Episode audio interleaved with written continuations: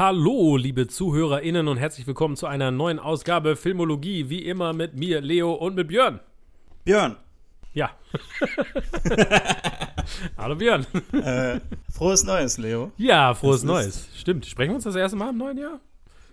Ich glaube fast, ne? Ich glaube sogar ja. ja. Oh, Tatsache. Das ist das erste Mal, dass wir sprechen. Ja, es ist neues Jahr. Ja, genau. Wir machen nämlich unsere Top 5 und wir machen unsere Top 5 im neuen Jahr. Nicht wie diese ganzen komischen Leute, die am 20. Dezember ihre Top 5 des Jahres rausballern.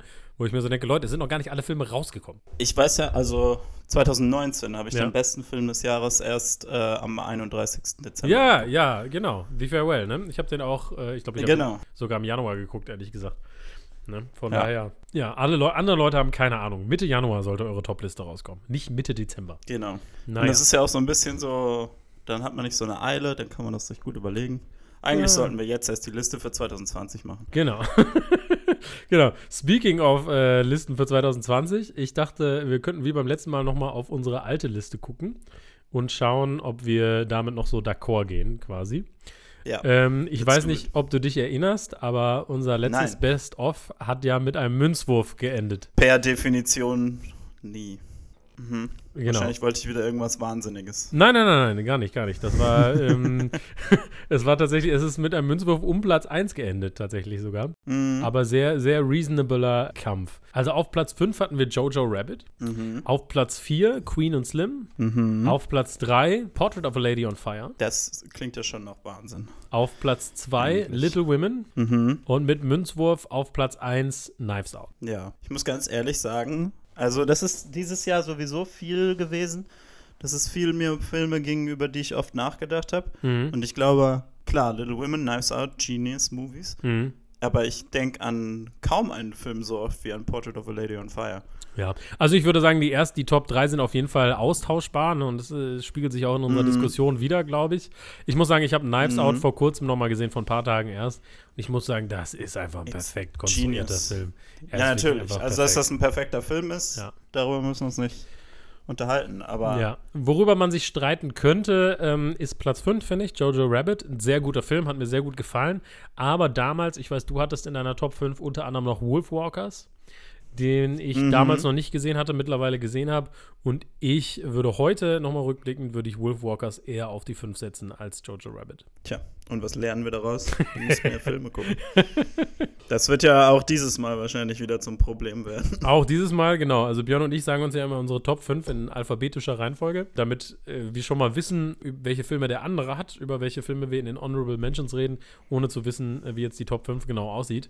Wobei ich das bei Björn eventuell durch Detective Work schon äh, herausgefunden habe, wie seine Reihenfolge Es ist. hätte sich ja auch alles noch ändern können. Ich kann das auch jetzt noch ändern. Ja, ich habe tatsächlich, ich habe tatsächlich ähm, gerade, als ich war mit dem Hund spazieren, bevor wir aufgenommen haben, habe ich noch mal was verschoben bei mir. Also, wenn ihr jetzt nicht Ruhe gibt, dann drehe ich dieses Auto um und wir fahren wieder zurück nach 2021. Genau.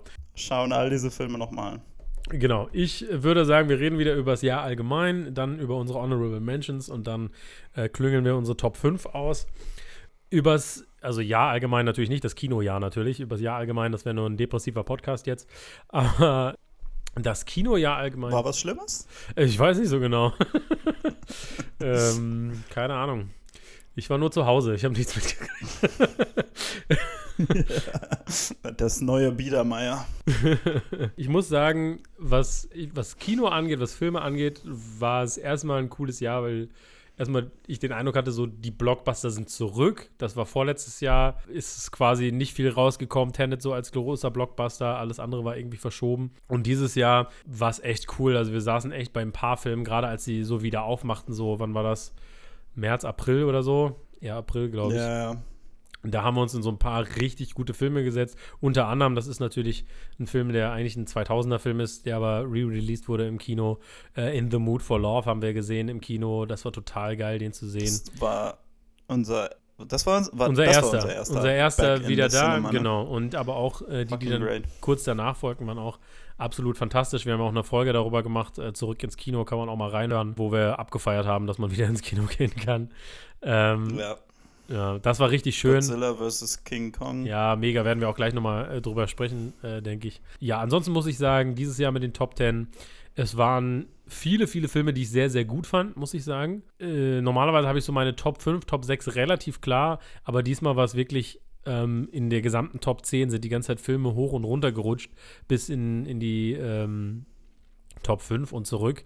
Und ich habe sehr, sehr viele Filme, wo ich sage so, ja, okay, das ist jetzt vielleicht nicht so der Top 5 Film, aber das ist ein Film, den ich unfassbar cool fand, über den ich unfassbar gerne reden möchte und äh, über den ich auch auf jeden Fall sprechen möchte. Und ich hatte den Eindruck, dass dieses Jahr da sehr viele davon dabei waren. Ja, also ich hatte schon Probleme, das irgendwie auf so 16 Filme runterzubrechen. Ja, ja, ja, also genau. Bei mir sind da ein paar, wo ich wirklich gedacht habe, so, eigentlich ist es eine Schande, dass ich die nicht irgendwie höher habe, aber das Ding ist halt, da ist so viel. Ja. Und wir hatten uns da ja schon mal drüber unterhalten und meintest du, ja, aber dieses Jahr war vielleicht nicht so ein, nicht eben nicht so ein Knives Out oder so dabei. Mhm. Und dann habe ich darüber so nachgedacht und ich glaube, naja, es ist halt, glaube ich, ein bisschen strange. Also es sind auf jeden Fall, finde ich, so ein paar Kandidaten dafür dabei. Mhm. Aber es sind auch Filme teilweise, die halt wirklich einfach mir so lange im Kopf geblieben Ja. sind. Also so eben, wie ich gesagt habe, eben von, äh, von Portrait of a Lady on Fire. Es gibt Filme hier, die ich jetzt irgendwie Anfang des Jahres gesehen habe und die mir immer noch im Kopf rumspuken. Mhm. Und das ist schon der Hammer. Also es ist wirklich, also ich finde, für Filme war es wieder ein sehr gutes Jahr. Man muss nur wissen, wo man gucken muss. Ne? Ja, ja, das stimmt auf jeden Fall. Ich würde auch sagen, ich habe so das eine oder andere entdeckt, was ich sonst vielleicht nicht in anderen Mhm. Jahren vielleicht auch nicht gesehen hätte, weil man vielleicht auch mehr beim Streaming so äh, rumstöbert. Ansonsten muss ich sagen, Ja, aber wo du noch nicht, wo du noch nicht gestöbert hast, ist in der japanischen Animationskategorie Netflix, ne? Ja, das, I know, da kommen wir bestimmt auch noch drauf zu. Aber ansonsten muss ich sagen, für mich war es ein schwieriges Jahr mit Kino, weil ich äh, beruflich sehr viel zu tun hatte und echt vieles, was ich eigentlich im Kino sehen wollte, nicht geschafft habe, im Kino zu sehen. Last Night in Soho habe ich verpasst. West Side Story hätte ich gerne im Kino gesehen, habe ich verpasst. The Last Duel wollte ich im Kino sehen, habe ich verpasst. Selbst House of Gucci wollte ich irgendwie im Kino sehen. nur, nur um äh, Jared Leto zu beobachten, wie er einen Super Mario-Akzent macht. Ähm, und- Ey, ist stylisch, ist so Gucci. Ja, ach, Jared Leto. Aber äh, habe ich ganz viel verpasst. Das war für mich so ein bisschen schade, muss ich sagen, dieses Jahr. Äh, ja, ansonsten, da habe ich mich ja tierisch drüber aufgeregt, ne? Weil wir gucken ja jedes Jahr die Oscars. Ja, machen ein großes Ding Ja. draus. Ihr habt die Oscar-Folge hoffentlich auch gehört. Und vor der Oscar-Folge versuchen wir alle Nominierten zu gucken. Ja, und wenn, ne, da vielleicht der ein oder andere Film in Deutschland noch nicht draußen ist, dann, ja, gehen wir manchmal an Bord eines Piratenschiffs und äh, gucken, wie wir den sonst kriegen. Ja. Das tun wir natürlich nicht. Das Nein, ist, nein, nein, äh, natürlich nicht. Alles allegedly. Ja, ja, ja, ja, genau. Auf jeden Fall sind das meistens so ein, zwei Filme, habe ich so den Eindruck. Ne? Die dann, sag ich mal, da nicht raus. Aber ich habe den Eindruck. Also, dieses Jahr waren so viele Filme und auch wirklich so viele sehr gute von diesen Oscar-Filmen, die, Die einfach- alle erst nach den Oscars rauskamen. Ja, du hast Der Rausch, Another Round. Du hast äh, The Father. Du hast äh, Nomadland, kann, glaube ich, auch danach Another raus. Round lief dafür für vor ein paar Wochen hier noch im Kino. Ja, Promising Hat Young Woman kam danach raus. Äh, Judas in the Black Messiah kam, glaube ich, sogar direkt zu Streaming oder so. Nee, der kam auch ins Kino, aber der war relativ schnell auf, auf Sky. ja. Und äh, richtig viele von den sehr guten Filmen sind da irgendwie erst viel später rausgekommen. Und ich habe so den Eindruck gehabt, ich mache diese, meine, meine Top-Liste und es sind so viele Oscar-Filme dabei. Ich denke mir so, wir haben schon über die Oscar-Filme geredet. Ich will nicht nochmal über die Oscar-Filme reden. Weil, und das nervt mich so einfach, dass diese deutschen Releases verspätet sind. Ich meine, ich kann es verstehen. Die Idee ist ja auch so ein bisschen, ne, gerade diese Awards-Filme, dass die dann mit diesem Awards-Buzz, ne, mit dem Titel Gewinner von Ja, drei ja. Oscars oder so, dann äh, ins internationale Kino kommen können und dann noch mal mehr, äh, mehr an der Kasse machen, ne? Klar, ich verstehe das irgendwie. Trotzdem finde ich sau nervig. Dass, dass Ja, ich weiß einfach nicht, warum, warum wir noch keine Pressepässe haben oder so. Sind wir nicht einer der größten Filmpodcasts in Deutschland? Ich gucke nicht nach deutschen Podcasts. Ich gehe davon aus. Ja. Was haben wir? Zehn Zuhörer? Zwölf? Nein, schon, schon mehr. Schon mehr. Das Ähm. nennt sich Reichweite. Genau, also das muss ich sagen, ist mir irgendwie tierisch auf den Sack gegangen dieses Jahr. Das fand ich irgendwie nervig. Ja, ich musste auch also wirklich so sehr herzlos sein, was die Oscar-Filme angeht, weil ich auch so gedacht habe, ja, ich kann die auch nicht alle irgendwie da drin haben. Deswegen, also ich habe ja meine Top 5 dann äh, über die wissenschaftliche Methode gefunden, indem ich sie alle in eine so eine Tournament-Bracket äh, Suchmaschine eingegeben habe und dann immer so eins zu eins Matchups entschieden habe. Und es hat zu einer Top 5 geführt, die mich sehr freut, aber also die schwierigsten waren dann tatsächlich, wenn die ganzen Oscar-Filme gegeneinander standen, weil die halt Mhm. alle so viel zu bieten hatten irgendwo. Und naja. Ich habe auch noch so ein paar Sachen im Kopf. Also ich finde generell, das ist nämlich auch etwas, was äh, mich bei meiner Top 5 dann so ein bisschen beschäftigt hat, ist, Mhm. also ich will einfach noch mal für einen Moment so Shoutouts geben an all die Filme, die wir im Kino gesehen haben, die so richtige Kinoerlebnisse waren. Ja, ja, ja. Ne?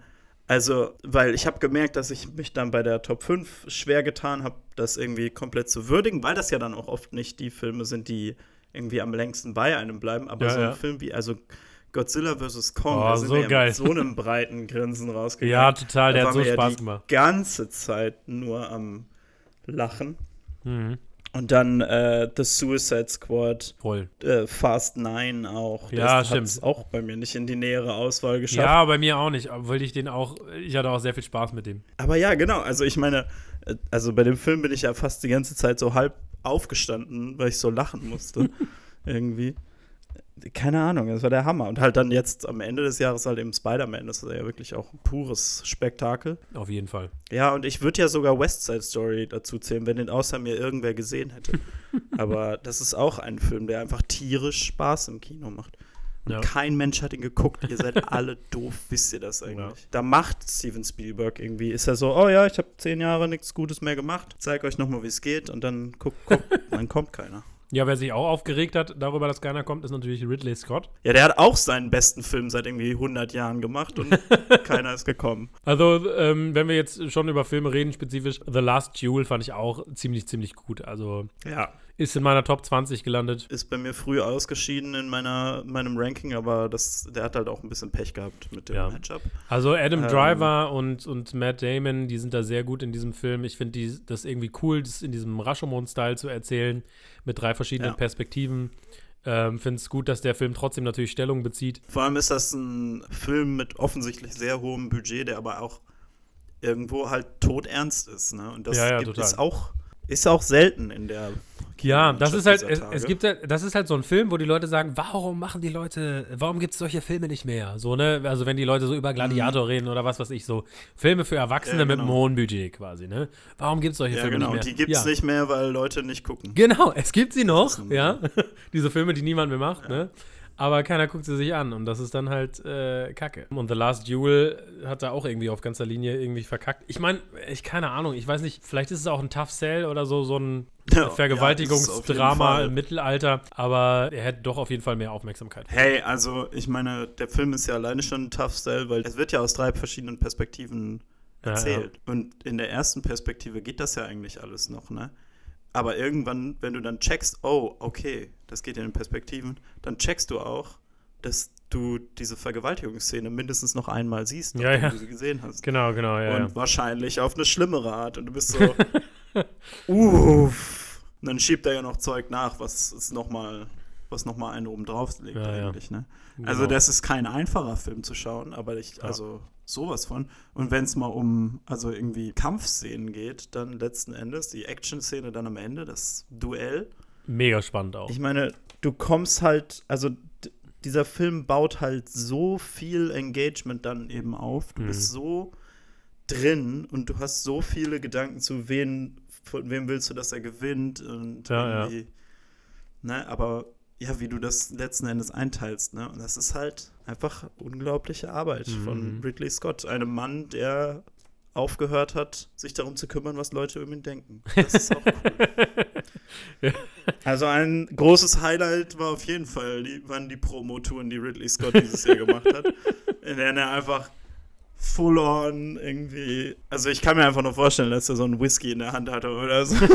Der ist so ein bisschen wie so der versoffene Onkel auf der Familienfeier, den alle irgendwie witzig finden, aber, aber auch nicht so richtig Das ernst ist nehmen. so, holy shit, er fängt an, er fängt an, Leute, es geht los. Ja, ja. So gut. Naja. Ähm, genau, soviel zu, zu uh, The Last Duel. Ansonsten ein Film, mit dem ich auch Spaß hatte im Kino, war Wes Andersons The French Dispatch. Ja, auch großartig. Also wenn man Wes Anderson-Fan ist, dann äh, ist das, glaube ich, so the most Wes Anderson you can get irgendwie. ja, für mich hatte der Film an manchen Stellen so ein bisschen eine Länge, aber auf der anderen Seite hat er Jeffrey Wright und ich bin so richtig so, oh, ich glaube, also entweder wurde Wes Anderson geboren, um für Jeffrey Wright Dialog zu schreiben, oder Jeffrey Wright wurde geboren, um Wes Anderson Dialog zu sprechen, je nachdem, wer jünger ist. Ja. Aber also das müssen die unter sich ausmachen. Ja. Der ist ja so perfekt dafür und ich will einfach nur noch irgendwie die beiden zusammen sehen. Ja, der Film natürlich total whimsical, überzogen und so weiter, ja. Manche Leute haben sich darüber beschwert, habe ich gesagt, ja gut, das ist ein bisschen wie in einen Tarantino-Film zu gehen und sich über Gewalt zu beschweren. Aber mm. ja, das äh, war schon cool. Also hatte auf jeden Fall äh, guten, guten Stil.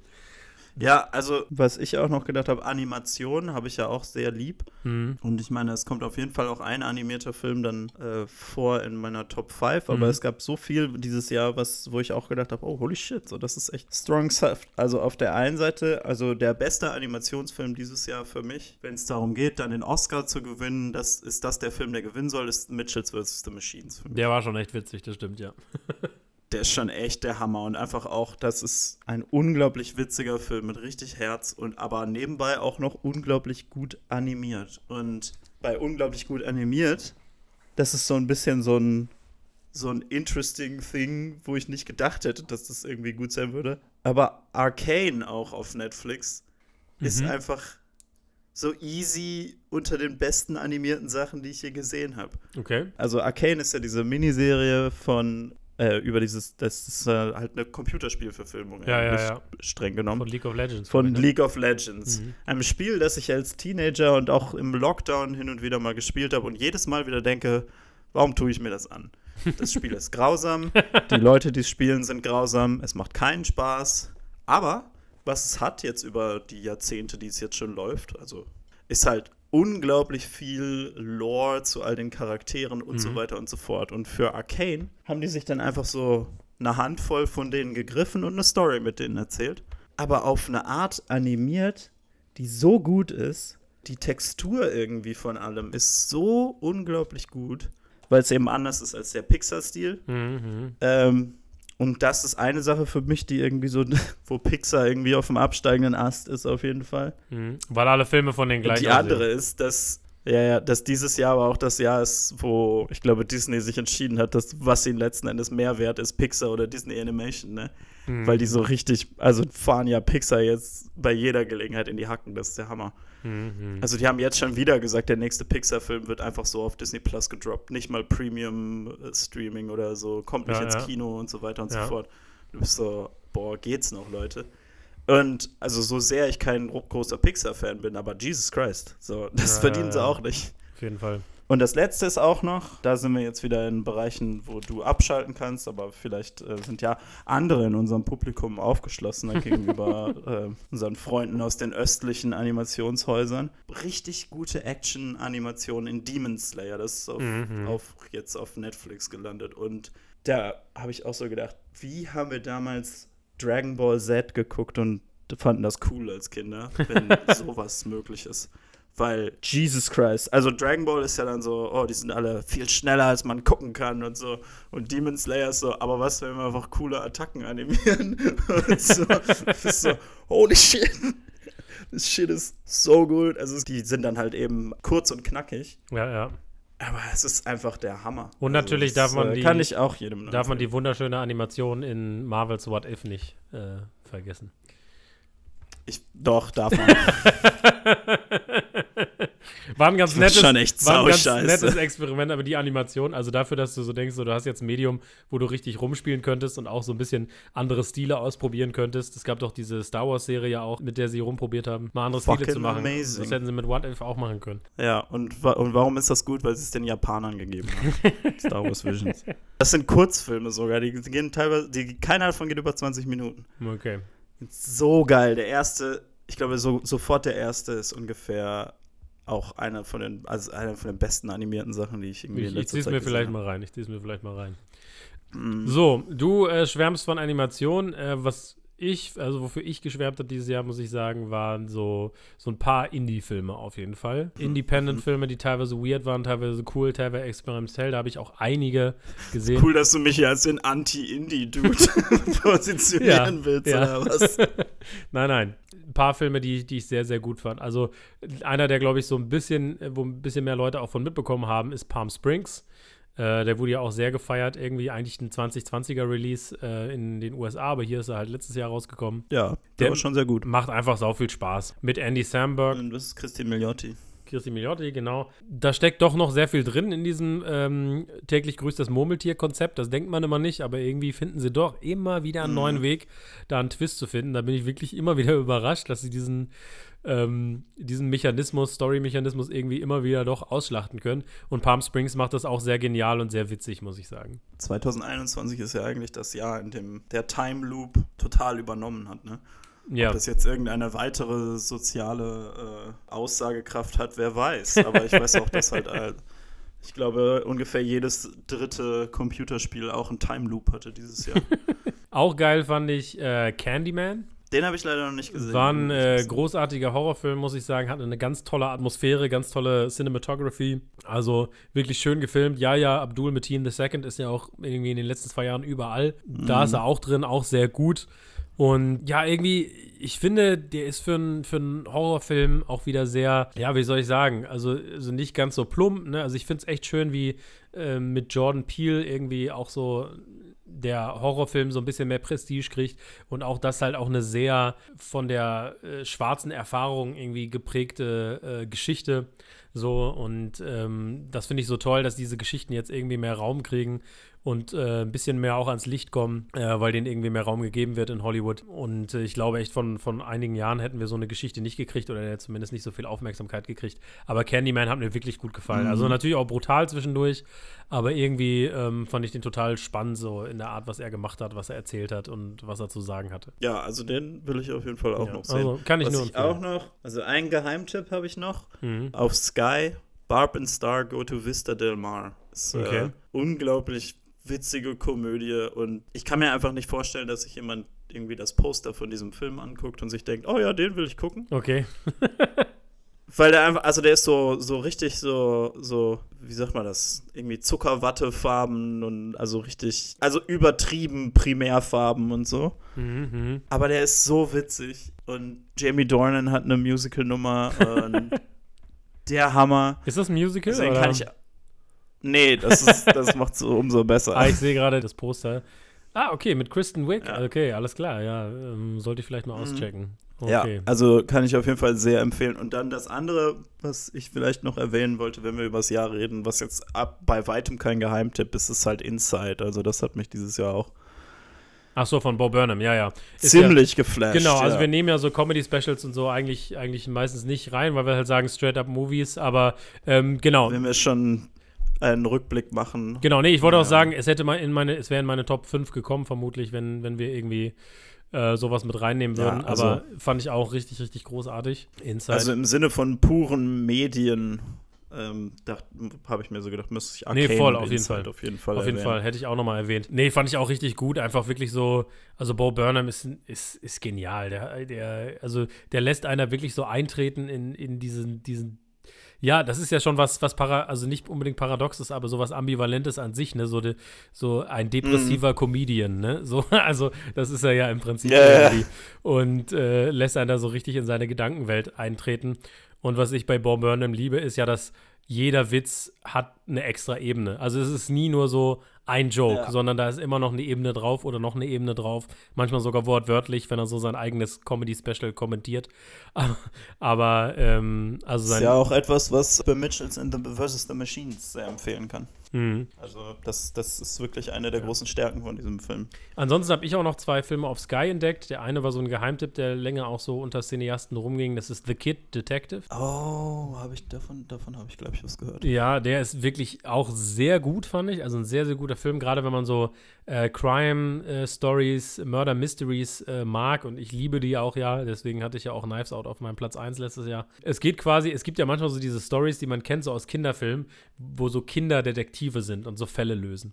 Und in dem Fall geht es halt um so einen Kid-Detective, der aber mittlerweile halt äh, um die 30 ist und aber immer noch Detective quasi. aber früher halt so, wer hat die Mhm. Bonbons gestohlen, gelöst hat. Und äh, jetzt halt immer nur noch so richtig kleine Scheißfälle löst. Aber irgendwann fällt ihm dann doch noch mal ein größerer Fall in den Schoß. Und er versucht das zu lösen. Und das ist halt so witzig, weil du halt einerseits merkst, okay, ich verstehe, warum dieser Charakter mal hochgelobter Kid Detective war, weil er schon relativ clever ist in bestimmten Bereichen.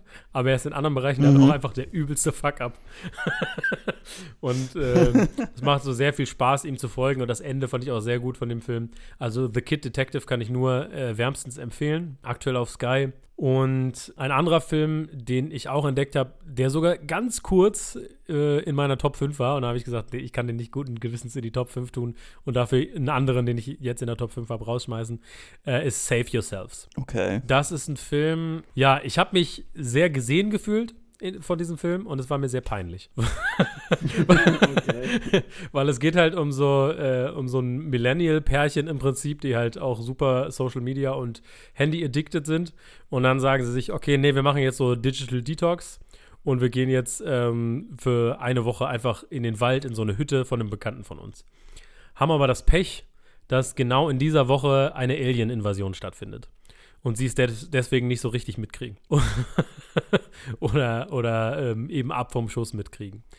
Und Mhm. ähm, der Film, der ist so bei soliden drei Sternen, bei Letterbox irgendwie, äh, für mich ist er wesentlich, wesentlich höher, weil ich dieses Pärchen erstmal so super relatable fand. Also ich hatte so viel Spaß, mit denen abzuhängen. Ich fand diesen Hauptdarsteller super witzig, weil das halt so ein Typ ist, der so struggelt, so, er entspricht halt eben nicht diesen äh, alten Männlichkeitsidealen, will er auch gar nicht, aber er ist auch nicht so richtig gut da drin, ein moderner Mann zu sein. und struggelt damit irgendwie. Also die sind halt auch ein bisschen lächerlich, die beiden, aber ich fand sie irgendwie sehr süß äh, und habe mich da in vielen Eigenschaften von denen sehr gesehen gefühlt, was mir aber gleichzeitig peinlich war, weil sie halt auch ein bisschen Idioten sind. und ähm, also wer so ein verballertes Millennial-Pärchen ähm, am Ende der Welt sozusagen sehen will, ähm, ist halt wirklich ein Indie-Film, kleiner Film, wie gesagt, so im Wald gedreht und so weiter. Ähm, wen man vielleicht kennt, ist äh, Sonita Mani, die spielt bei Glow mit. Äh, und Jen, John Reynolds ist so ein Schauspieler, den man auch in dem einen oder anderen Indie vielleicht schon mal gesehen hat. Aber ähm, genau, der hat mir auf jeden Fall sehr viel Spaß gemacht. Also einer meiner Lieblingsfilme dieses Jahr, also auf jeden Fall in meinen Top 10. Für mich persönlich, ich habe ihn auch noch mal geguckt vorgestern, einfach nur um rauszufinden, so, okay, ist er wirklich, also finde ich ihn wirklich so gut oder ist es einfach nur die Erinnerung wegen der Überraschung? Ich hype ihn jetzt vermutlich viel zu hoch, wenn ihn jetzt jemand anders guckt, denken sie sich, ja, okay, war so ganz nett, aber irgendwie ich persönlich fand ihn einfach sehr, sehr cool. Genau. Glaube ich. Ach so. Ich habe mir die jetzt mal beide auf meine Liste Ja, getan. und was ich vergessen habe, den hast du, glaube ich, auch gesehen, ist äh, Pig mit Nicolas Cage. Fuck yeah. Der wäre beinahe in meinen Top 5 gelandet. Den Ja. fand ich so gut. Also, amazing. Also, was ich an dem so beeindruckend finde, ist, dass der eigentlich, also auf die eine Art ist das einfach nur ein Drama, Ja, ja. das sich von vorne bis hinten durchzieht, pur Charakter fokussiert und so weiter und so fort. Mhm. Und auf die andere Art ist es so eine 1 zu 1, einfach nur Persiflage auf diese John Wick, Taken, Liam Neeson, äh, Old Man Actionfilme. Ja, ja. Weil ich weiß noch, dass ich den Trailer gesehen habe und so gedacht habe, okay, im Trailer verprügelt er niemanden. Aber alles an diesem Trailer sagt mir, dass er irgendwann jemanden verprügelt. Und dann guckst du den Film und so, irgendwann kommt, irgendwann kommt diese Explosion von Gewalt. Irgendwann muss sie ja kommen. Und dann hat der Film halt ein paar sehr ähm, inspirierte Arten von ja, dieser Explosion von Gewalt, die aber nie das sind, was du erwartest. Und das ist Ja, aber ja. wirklich, also ich meine, alles, was in diesen, alles, was in so einem John Wick oder in einem Taken oder in einem, wie auch immer sie alle heißen, ne, ob es Mhm. jetzt ein Sean Penn, Liam Neeson, Keanu Reeves oder wer auch immer Kevin ist, Costner alles, was da so drin ist, gemacht. ist eins zu eins in diesem Film und es ist einfach der Hammer. Ja, Und ja, ja. also als dieses, dieses Skript macht zwei Sachen, die komplett voneinander unterschiedlich sind, zur gleichen Zeit. und du merkst, also du, du, du kannst einfach den genau als das eine gucken und du kannst den genau als das andere gucken. Ich habe den geguckt, an der einen Stelle war ich so irgendwie kurz vorm Heulen, weil mich die Charaktere so mitgenommen haben. An der Mhm. anderen Stelle wollte ich einfach nur losgackern, dass ich so gedacht habe, ha- wie geil ist das jetzt, dass irgendwie er seine Version hat davon, irgendwie zu seinem alten Freund aus dem Business zu gehen und was er daraus kriegt, ist Brot. Ja. Das ist geil, Alter. ja, ja, ja. Also es ist, ähm, ja, ja, es ist schon so, dass der sich, dass der sich einfach ganz anders entwickelt, als man irgendwie erwarten würde, äh, vom Setup her und so. Äh, hat mir auch sehr gut Ja, gefallen, auf also jeden Fall. Ähm, Wirklich, also Perfection. ja. Ich habe noch eine Sache und dann können wir von mir aus den Top 5 übergeben. Ja, ich, noch ich habe noch zwei Sachen, aber ja, erzähl. Okay. Ja, was ist das Schlechteste, was du dieses Jahr gesehen hast? Achso, das Schlechteste. I've seen some shit. Boah, ich glaube tatsächlich der zweite Wonder Woman-Film. Wenn ich jetzt so aus, aus dem Bauch heraus entscheiden Ah, okay. muss. Also Wonder Ja, Woman, dann habe ich Schlimmeres gesehen. 1984, Wobei, also wir haben, wie hieß er denn? Army, Army of the Dead. Oh, wir haben, äh, dieses Jahr war auch Justice League. Eigentlich müssen wir das Ja. ja. nochmal auf Das stimmt, das für stimmt. den Content. Ja, ja, also ich habe so zum Ende des Jahres habe ich wirklich fast nur noch gute Filme geguckt. Aber Mhm. ähm, ich muss sagen, ich fand Cruella auch nicht so geil, aber da reden wir vielleicht wann anders nochmal drüber. Ähm, Ja gut, aber also ich meine, ja, ist nicht offensively bad, ne? Also das, ich wollte gerade sagen, also das ist ja wohl nicht auf dem Level. Ja, ja. Ähm, weil für mich war es nämlich, also ich habe glaube ich so, ich meine, wie heißt denn der eine? Wir haben den einen mit Arnold Schwarzenegger und Jackie Chan zusammen anfangen wollen und haben den dann einfach Ach so. ausgemacht. Ach, äh, keine Ahnung. Aber das war glaube ich eher eine, das war eine Sound-Sache, sonst hätten wir den wahrscheinlich durchgeguckt Ja, und dann wäre ja. trotzdem das Schlechteste gewesen, was wir gesehen haben. Aber ich habe auch dieses Jahr ein paar Teenie-Romanzen gesehen. Okay. Und ich kann ja einfach nur, also höchstes Lob aussprechen an die To All the Boys Trilogie. die finde ich ja super. Also, das Ja. finde ich sehr effektive Romanze und alles gut. Always Mhm. Be My Maybe. Gut, das ist jetzt keine Teenie-Romanze, aber er ist sehr gut. Mhm. Aber The Kissing Booth und Groupies bleiben nicht zum Frühstück. Ich kann mich nicht entscheiden, welcher von den beiden grausamer ist. Nein, es ist Groupies bleiben nicht zum Frühstück, weil das Ding ist. Nein, es ist Kissing Booth. ist einer von den beiden. Aber, ähm, aber ja, also da mir gesagt wurde von äh, Friend of the Show, Lena, dass es immer sehr witzig ist, wenn ich mir über Sachen aufrege, gib mir ein paar Minuten. Also, Groupies bleiben nicht zum Frühstück ist ein eigentlich ein Geniestreich von einem sadistischen Casting Agent, der sich gedacht hat, Hauptcharaktere müssen ja keine angenehme Stimme haben, oder?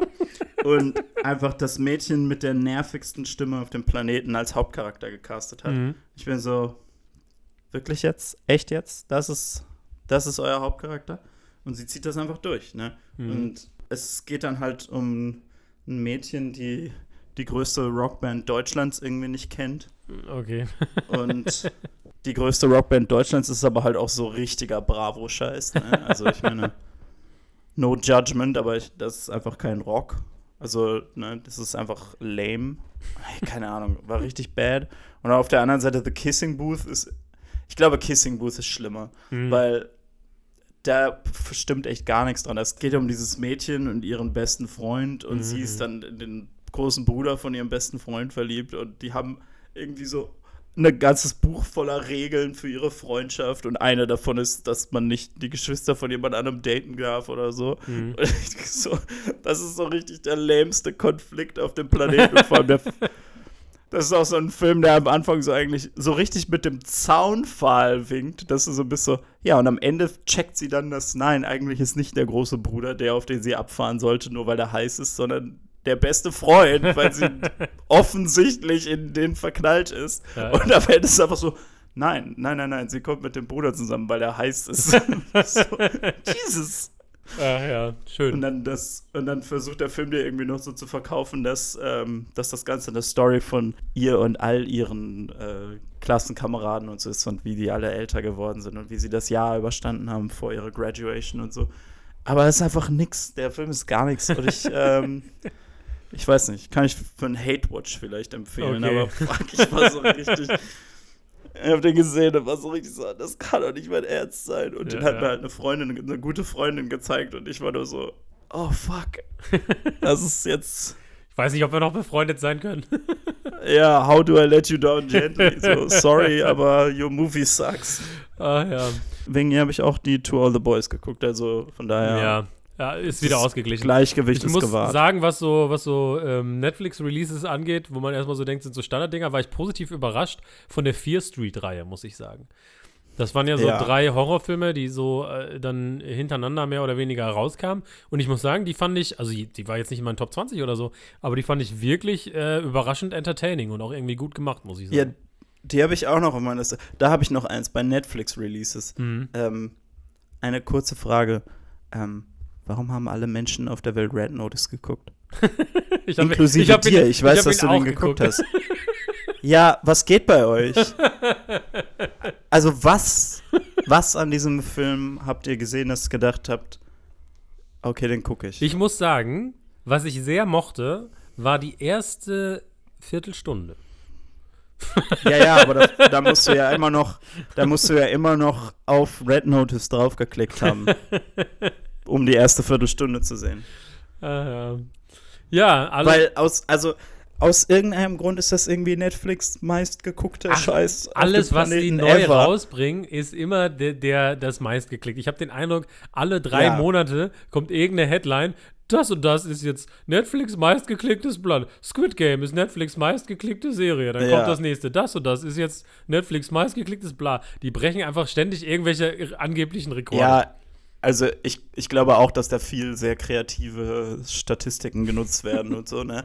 Aber bei Squid Game glaube ich es wenigstens noch, weil ich da das Gefühl habe, okay, da haben auch wirklich die Leute darüber geredet und das hat ja auch irgendwie so eine gewisse ähm, ja, Thematik und so, das dann Mhm. interessant ist, ne? Aber, aber, aber ich, also ich komme von vorne bis hinten nicht drauf klar, warum alle Menschen auf der Welt Red Notice geguckt haben. und ich sitze da so und denke so, hä? Also ich habe den Trailer gesehen und war so, ja, da sind The Rock und Ryan ja Reynolds. aber Björn, Zwei Leute, die in die sowieso in allen Filmen auf dem Planeten sind. Warum muss ich mir denn dann jetzt noch diesen Netflix-Film angucken, ja, Björn, du bist der einfach, einfach, nach nichts du bist einfach zu selten verkatert. Oh, ich habe ein paar Kater gehabt dieses Jahr. weil das, weil das der äh, Film war, den ich übelst verkatert geguckt habe, weil alles andere hätte, äh, wäre in mein Gehirn nicht gegangen in dem Moment vermutlich. Ja, aber es gibt doch genug Easy Watching, was man auch so nach dem Kater gucken kann. I Du kannst guess. ja auch dann einfach hier Always Be My Maybe gucken oder Mortal Kombat oder fucking Maze Runner oder Ja. einfach was, einfach auch was Gutes, was dir ein gutes Gefühl Oder was Spaßiges, ja. Irgendwie- Zum Beispiel In the Heights, um nochmal den Bogen zu schlagen. Ja, also, weißt du, ich war ja die ganze Zeit so, ich war die ganze Zeit so, oh ja, In the Heights will ich auch noch gucken. Und jetzt kommt er ja auch bald auf Sky raus irgendwie, oder ist schon, Ist schon auf Sky. Genau. Und dann werde ich ihn auch wahrscheinlich gucken.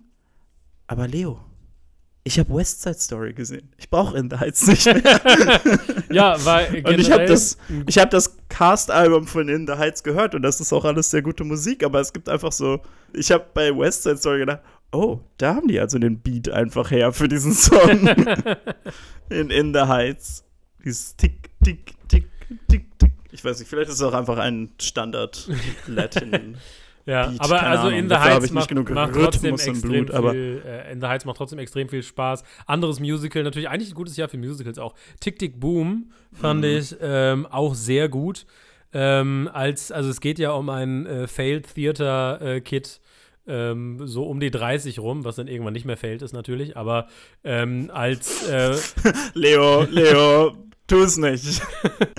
Red dich da nicht rein. We don't want the negative self-talk. Ich würde mich vielleicht auch als Failed Theater Kid kurz vorm 30. Geburtstag bezeichnen. Von daher konnte ich relativ gut relaten mit diesem Film. Und ich muss, ich muss sagen, Björn, Failed theater kid with a great job. als, äh, als, ähm, als Angle, um dir den Film auch noch schmackhaft zu machen, dieser Film, Ich will den auch noch gucken. ja, pass auf, Also- dieser Film sagt mit seinem Subplot oder mit einem seiner Subplots mehr darüber aus, äh, wie es ist, ein homosexueller Künstler inmitten der AIDS-Epidemie zu sein, als Bohemian Rhapsody, Ah. ein Film über einen homosexuellen Künstler, ähm, während der, ähm, Der, der ja aber auch sich ich- Mühe gibt, nichts darüber Genau, zu sagen. genau. Also mit also Absicht. Tick ne? Tick also, Boom sagt auf jeden Fall mehr darüber als Bohemian Rhapsody. Auch Ja, wenn, okay, wenn mir den es vielleicht auch nicht speziell um den Hauptcharakter geht in dem Fall. Aber ich muss sagen, die Songs, das erste Mal habe ich so gedacht, so ja, sind nette Songs. Dann habe ich mir den Soundtrack nochmal angehört und habe mich da so richtig reingefühlt in den Film und da ist der Film auch nochmal auf jeden Fall für mich aufgestiegen und ich muss sagen, Andrew Garfields Mhm. Performance, der arme Andrew Garfield, der die ganze Zeit ähm, eigentlich seine tollen Filme wie beispielsweise Tick Tick Boom promoten wollte und dann nur Spider-Man-Fragen gekriegt hat. Ähm, Ja. Obwohl er gar nicht in dem Film drin war. und ähm, ja, aber äh, Tick Tick Boom wirklich eine großartige Performance. Würde mich überhaupt nicht wundern, wenn das eine Oscar-Nominierung wird für ihn. Mm. Und ähm, von dem, was ich bisher gesehen habe, könnte sogar auch ein Win sein, aber wer weiß, was noch so kommt. Das ist eine Card Counter noch nicht gesehen. ja, Ich glaube, da gibt es noch einige. Äh, Pig zum Beispiel würde ich auch. äh, ja, für eine ich, Haupt- ich fände es cool, wenn er eine Nominierung kriegt, äh, wäre ich voll oben. dabei. Ansonsten habe ich jetzt nur noch Mhm. sowas wie Eternals auf der Liste, haben wir schon drüber gesprochen. Mir hat der sehr gut gefallen. Und dann, wenn wir noch mal kurz bei den Oscar-Filmen bleiben, ist für mich äh, Minari, war auch zwischendurch in der Top 5, ist dann wieder rausgerutscht. War ein Film, den ich einfach unfassbar gut fand. Mm. Und der mir auch irgendwie so einfach das Gefühl, mit dem der einen lässt am Ende, das ist sehr, sehr lange geblieben, äh, fand ich für diesen Film. Und immer Ja, wenn ich. Minari, Minari ist da auf jeden Fall auch Ja. dabei bei mir. Ich weiß, also ich weiß auf jeden Fall, dass wir über die anderen, wo ich auch noch Ja. viele Gedanken zu habe, reden wir ja, wahrscheinlich gleich noch. Und aber, äh, Promising Young Minari Woman fand ich auch.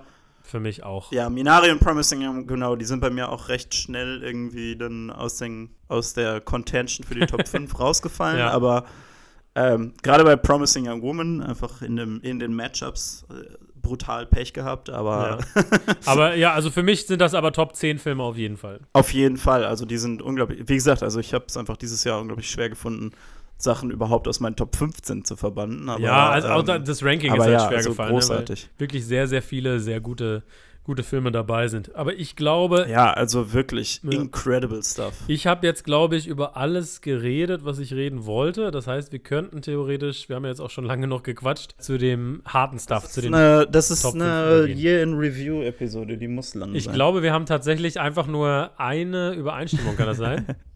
In den Top 5. das kann gut sein. Ich, Ja, es war letztes ich habe Jahr nicht auch mehr schon drauf so. geguckt das auf deine wär Liste. hart, aber Tja, ähm, wer fängt an mit äh, Platz 5? okay, also ich kann mit Platz 5 anfangen. Das wäre beinahe, wäre das glaube ich schon richtig kontrovers gewesen, weil ich habe echt lange überlegt und ähm, es ist also Top Platz 5 für mich ist Spider-Man No Way Home. Ja, Aber der wäre bei mir, also der wäre da fast rausgeflogen noch. Also der Ja. war im Gespräch noch gegen äh, The Father und Mhm. Pig und Riders of Justice. Und da war ich echt so, boah fuck, weil das Ding ist halt auf der einen Seite und deswegen habe ich dann mich letzten Endes dafür entschieden, weil ich Mhm. so gedacht habe, okay, die, die Cinema Experience ist irgendwie nicht represented genug in meiner Top 5. ja, ja, ja. Und dann habe ich so gedacht, okay, das gibt ihm jetzt den Edge, aber das Ding ist halt, also unglaublich Cinema Experience hat auch wirklich ein Händchen für seine Charaktere und so. Mhm. Aber es gibt Sachen in diesem Film, wo ich so denke, boah, Leute, habt ihr nicht aufgepasst so? also so von dem, von dem Editing und vom Ton her und also ich, also je mehr ich drüber nachdenke, denke ich auch, wie kann das eigentlich sein, dass die Spider-Man ins Mirror Universe geschickt haben und ich denke da überhaupt nicht mehr dran. Das fand ich aber auch so krass. Wir sind so übersaturiert. Ne? Auch, du denkst an Inception, wo sich so eine Stadt verhaltet. Das war ungefähr der übelste Mindblower. Und jetzt ist es mal eben Ja, so ja. in Spider-Man No Way Home. Oh ja, wir gehen mal Genau. hier eben für, für fünf Minuten in die Mirror Dimension, haben hier einen kleinen Fight und dann gehen wir wieder raus. Alles klar. Ähm, und man ist so, äh, wait, what? Und dann ist halt eben die, so die äquivalente Szene aus Far From Home, finde ich halt tausendmal effektiver. Also, Ja. ich muss sagen, ähm, Wo er diese Illusionsszene hat und so. Aber dann natürlich hat der Film so viel, was gut für ihn spricht. ich wollte gerade sagen, Ähm, du trash diesen Film gerade. Nein, nein, nein, Platz- ja genau, also das ist, das ist nur all das Zeug, warum ich so denke, so, boah, der hätte halt schon sehr weit unten landen Ja. können, noch Also für mich, bei wenn mir ich all die er- anderen jetzt darüber aus- Aber es ist wirklich der, Bei mir ist er aus diesen Gründen ähm, knapp an der Top 5 vorbeigeschraubt und auf Platz 6 wie, du darfst das? Ja, What the fuck? ja. Ich mach mir so Sorgen, ich krieg Ärger, wenn ich Spider-Man nicht in meine Top 5 nehme. What the fuck? Was kann ich hier? Ich glaube, es hackt. I'm sorry. Ich glaube, es hackt. Ich glaube, ich muss das nochmal Ich habe ändern. mich auch total gewundert, dass du, dass du ihn dann letztendlich äh, in deine Top 5 genommen hast, ähm, weil tatsächlich nach unserem unser Gespräch danach, das ich ist war, so ein ja, Bullshit. ich war ja voll high und alle wissen ja, Spider-Man ist Magai auf jeden Fall und die Kritikpunkte. Okay, ich nehm's zurück. The Father. Father ist meine Nummer 5. Also wirklich. Also, aber du wusstest doch, dass ich Spider-Man nicht drin habe. ja, meinst du, ich habe da drauf geguckt, wirklich? ist, das, ist das dein Eindruck von der, von der Ernsthaftigkeit, mit der ich diesen Podcast betreibe? The Father ist meine Nummer 5. Was für ein Film. Also und Anthony Hopkins. Jesus Christ. Also ich habe nichts Schlechtes über The Father zu sagen. Also, ich habe. Ähm, Spider-Man Spider ist auf Platz 9 übrigens. Nein, ich muss sagen, ich habe ich hab Spider-Man wirklich, wirklich absolut geliebt. Diese Kinoerfahrung war wirklich der Hammer. Ja, also. Es, Ja, aber warum reden wir über das? Also ich meine, Honorable Mentions können wir nachher er hat, nochmal mich, drüber reden. er hat mich, also er hat mich wirklich ekstatisch gemacht, aber du hast recht, es gibt so das eine oder andere filmische, so ein bisschen Handwaving, äh, storymäßig, wo einfach so drüber gebügelt wird, um das alles möglich zu machen. Ich würde auch sagen, Cinema Experience 5 von 5 und glaube ich, so wenn ich drüber nachdenke, was war so Ja. der Film, wo ich aus dem Kino gekommen bin und mich am geilsten gefühlt habe, war das auf jeden Fall Spider-Man No Way Home. Ähm, Mhm. Und da, da wäre aber Godzilla vs. King Kong zum Beispiel ganz weit oben. Da war ich auch total ekstatisch. Ne? Und bei Spider-Man, Ja. also ich liebe den Film. Für einen Spider-Man-Film ist der für mich richtig, richtig weit oben. Ähm, wie gesagt, bei mir ganz knapp an der Top 5, aber auch einfach nur, weil ich die anderen Filme, die ich da drin habe, stärker fand. Ähm, aber ähm, trotzdem richtig, richtig stark. War auch Und immer ich wieder drin. hier ich hatte den Sorgen, zwischendurch weil auch ich- mal auf der ich 3. mit dir und Lena geredet habe und ich gar kein, ich durfte ja gar nicht reden, so sehr wie ihr über den geschwärmt habt. Also wir haben ja, wir haben uns ja, wir haben ja uns noch gegenseitig abends, also wir haben ja, Ja, abends ja. noch eine Videokonferenz geschaltet und es war nur Lena und du, die miteinander reden. Immer wenn ich was sagen wollte, wurde ich unterbrochen. Also, weil ihr so enthusiastisch wart und ich war so einfach, also ich war auch da sehr müde, aber Jesus Christ. Und ich mache mir so Sorgen. Und ich so, oh Gott, wenn ich den jetzt nicht drin habe, dann kriege ich Ärger. Weil, weil Leo Spider-Man so wichtig ist. Jesus. Ich liebe Spider-Man. Also für mich, er war auch auf meiner 3. ja, also, also ich meine, also wirklich, ich, äh, also was, alles, was Spider-Mans und so angeht, also generell, wie gesagt, die Charaktere finde ich unglaublich stark. Aber Mhm. eine Sache, die mir immer noch, die mir immer noch im Kopf bleibt, wo ich immer denke, wie, wie haben die das durchgehen lassen? Und das jetzt, also, ne, jetzt für einen Moment Spoiler. Aber du gehst von dem tragischen Tod von Aunt May, den ich auch sehr stark fand, ne? Mhm. der mich auch ziemlich überrascht hat und Ja. also beziehungsweise bis sie dann also Ja, ja. in dem Moment, wo sie anfängt, with great power zu sagen, ne? Ja, Dann du es ja, aber, aber also hätte ich jetzt nicht erwartet, dass der Film das macht. Ja. Ne?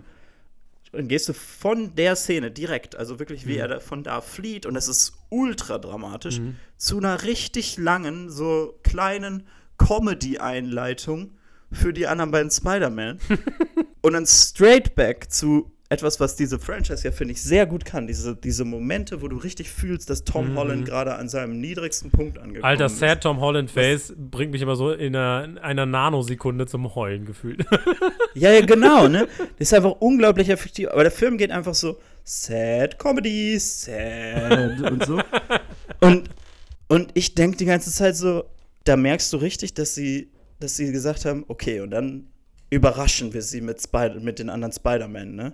Was natürlich überhaupt nicht klappt, weil alle wussten, dass die anderen Spider-Man drin sind, ne? Ja. Also niemand war davon überrascht, wirklich. Alle waren natürlich froh darüber und das Kino hat gejubelt und so ja, ja. aber keiner ist davon wirklich überrascht. Und dann habe ich so gedacht, und wenn man jetzt den Film vielleicht auf eine Art gemacht hätte, wo der, wo die Nummer eins Priorität nicht wäre, diese Überraschung, Mhm. dann hätte man das vielleicht zum Beispiel einfach sagen können, dass Ned und MJ sagen, okay, wir müssen noch gucken, ob noch mehr Leute irgendwie unterwegs sind und irgendwie vielleicht Spuren folgen und dann eben einen von den Spider-Man finden Ja, ja. oder sowas, was die aktiver macht, was das Ganze vielleicht ein bisschen interessanter macht als Ja, Björn, wir hätten einfach eine Spoilerfolge über Spider-Man machen sollen, merke ich gerade, so viel wie du darüber quatscht. haben wir das nicht? Nee, haben wir nicht. Ja, also für eine, für eine Honorable Mention ist das jetzt auch zu viel. Also The Father auf jeden Fall, mein Platz 5. Fucking amazing. I love this movie. ähm, ich glaube, das ist einer von diesen Filmen, die ich einmal gucke und dann nie wieder, weil The Father jetzt? ja, da gibt es viel zu entdecken, auf, wenn man ihn nochmal guckt.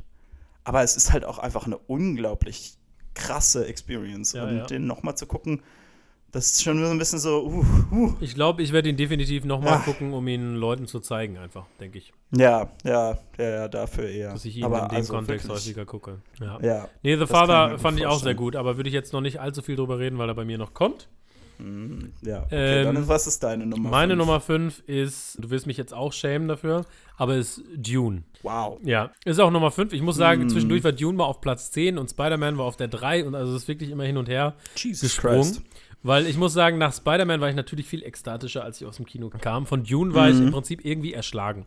Und ich bleibe auch dabei, dass ich finde, dass da so eine gewisse äh, emotionale Kühle in dem Film einfach ist, wo, wo ich mir mehr äh, erwünscht hätte. Was Man, ich man, aber nennt das, man nennt das ein Denis Villeneuve-Film. aber ja. Weiß, ja, du meinst. auf jeden Fall. Ich finde, dass Also, es auch eine Sache ist, die Denis Villeneuve auch vielleicht noch ein bisschen, bisschen mehr reinbringen könnte. Also viele von seinen Filmen, finde ich, sind irgendwie da, haben, haben so eine gewisse Kälte Mhm. einfach. Ähm, aber nichtsdestotrotz ist das natürlich ein fucking wunderschöner, bombastischer, grandios gefilmter, genial gespielter Blockbuster Science Fiction Epos der Meisterklasse. Ja, werde ich gleich auf jeden Fall auch noch ein bisschen was zu sagen zu haben. Genau, aber für mich halt deswegen, und ich habe natürlich auch diese Connection nicht äh, für die Original Story. Wir haben ja unsere. Ähm, ich habe die auch erst ein Jahr vorher gehört.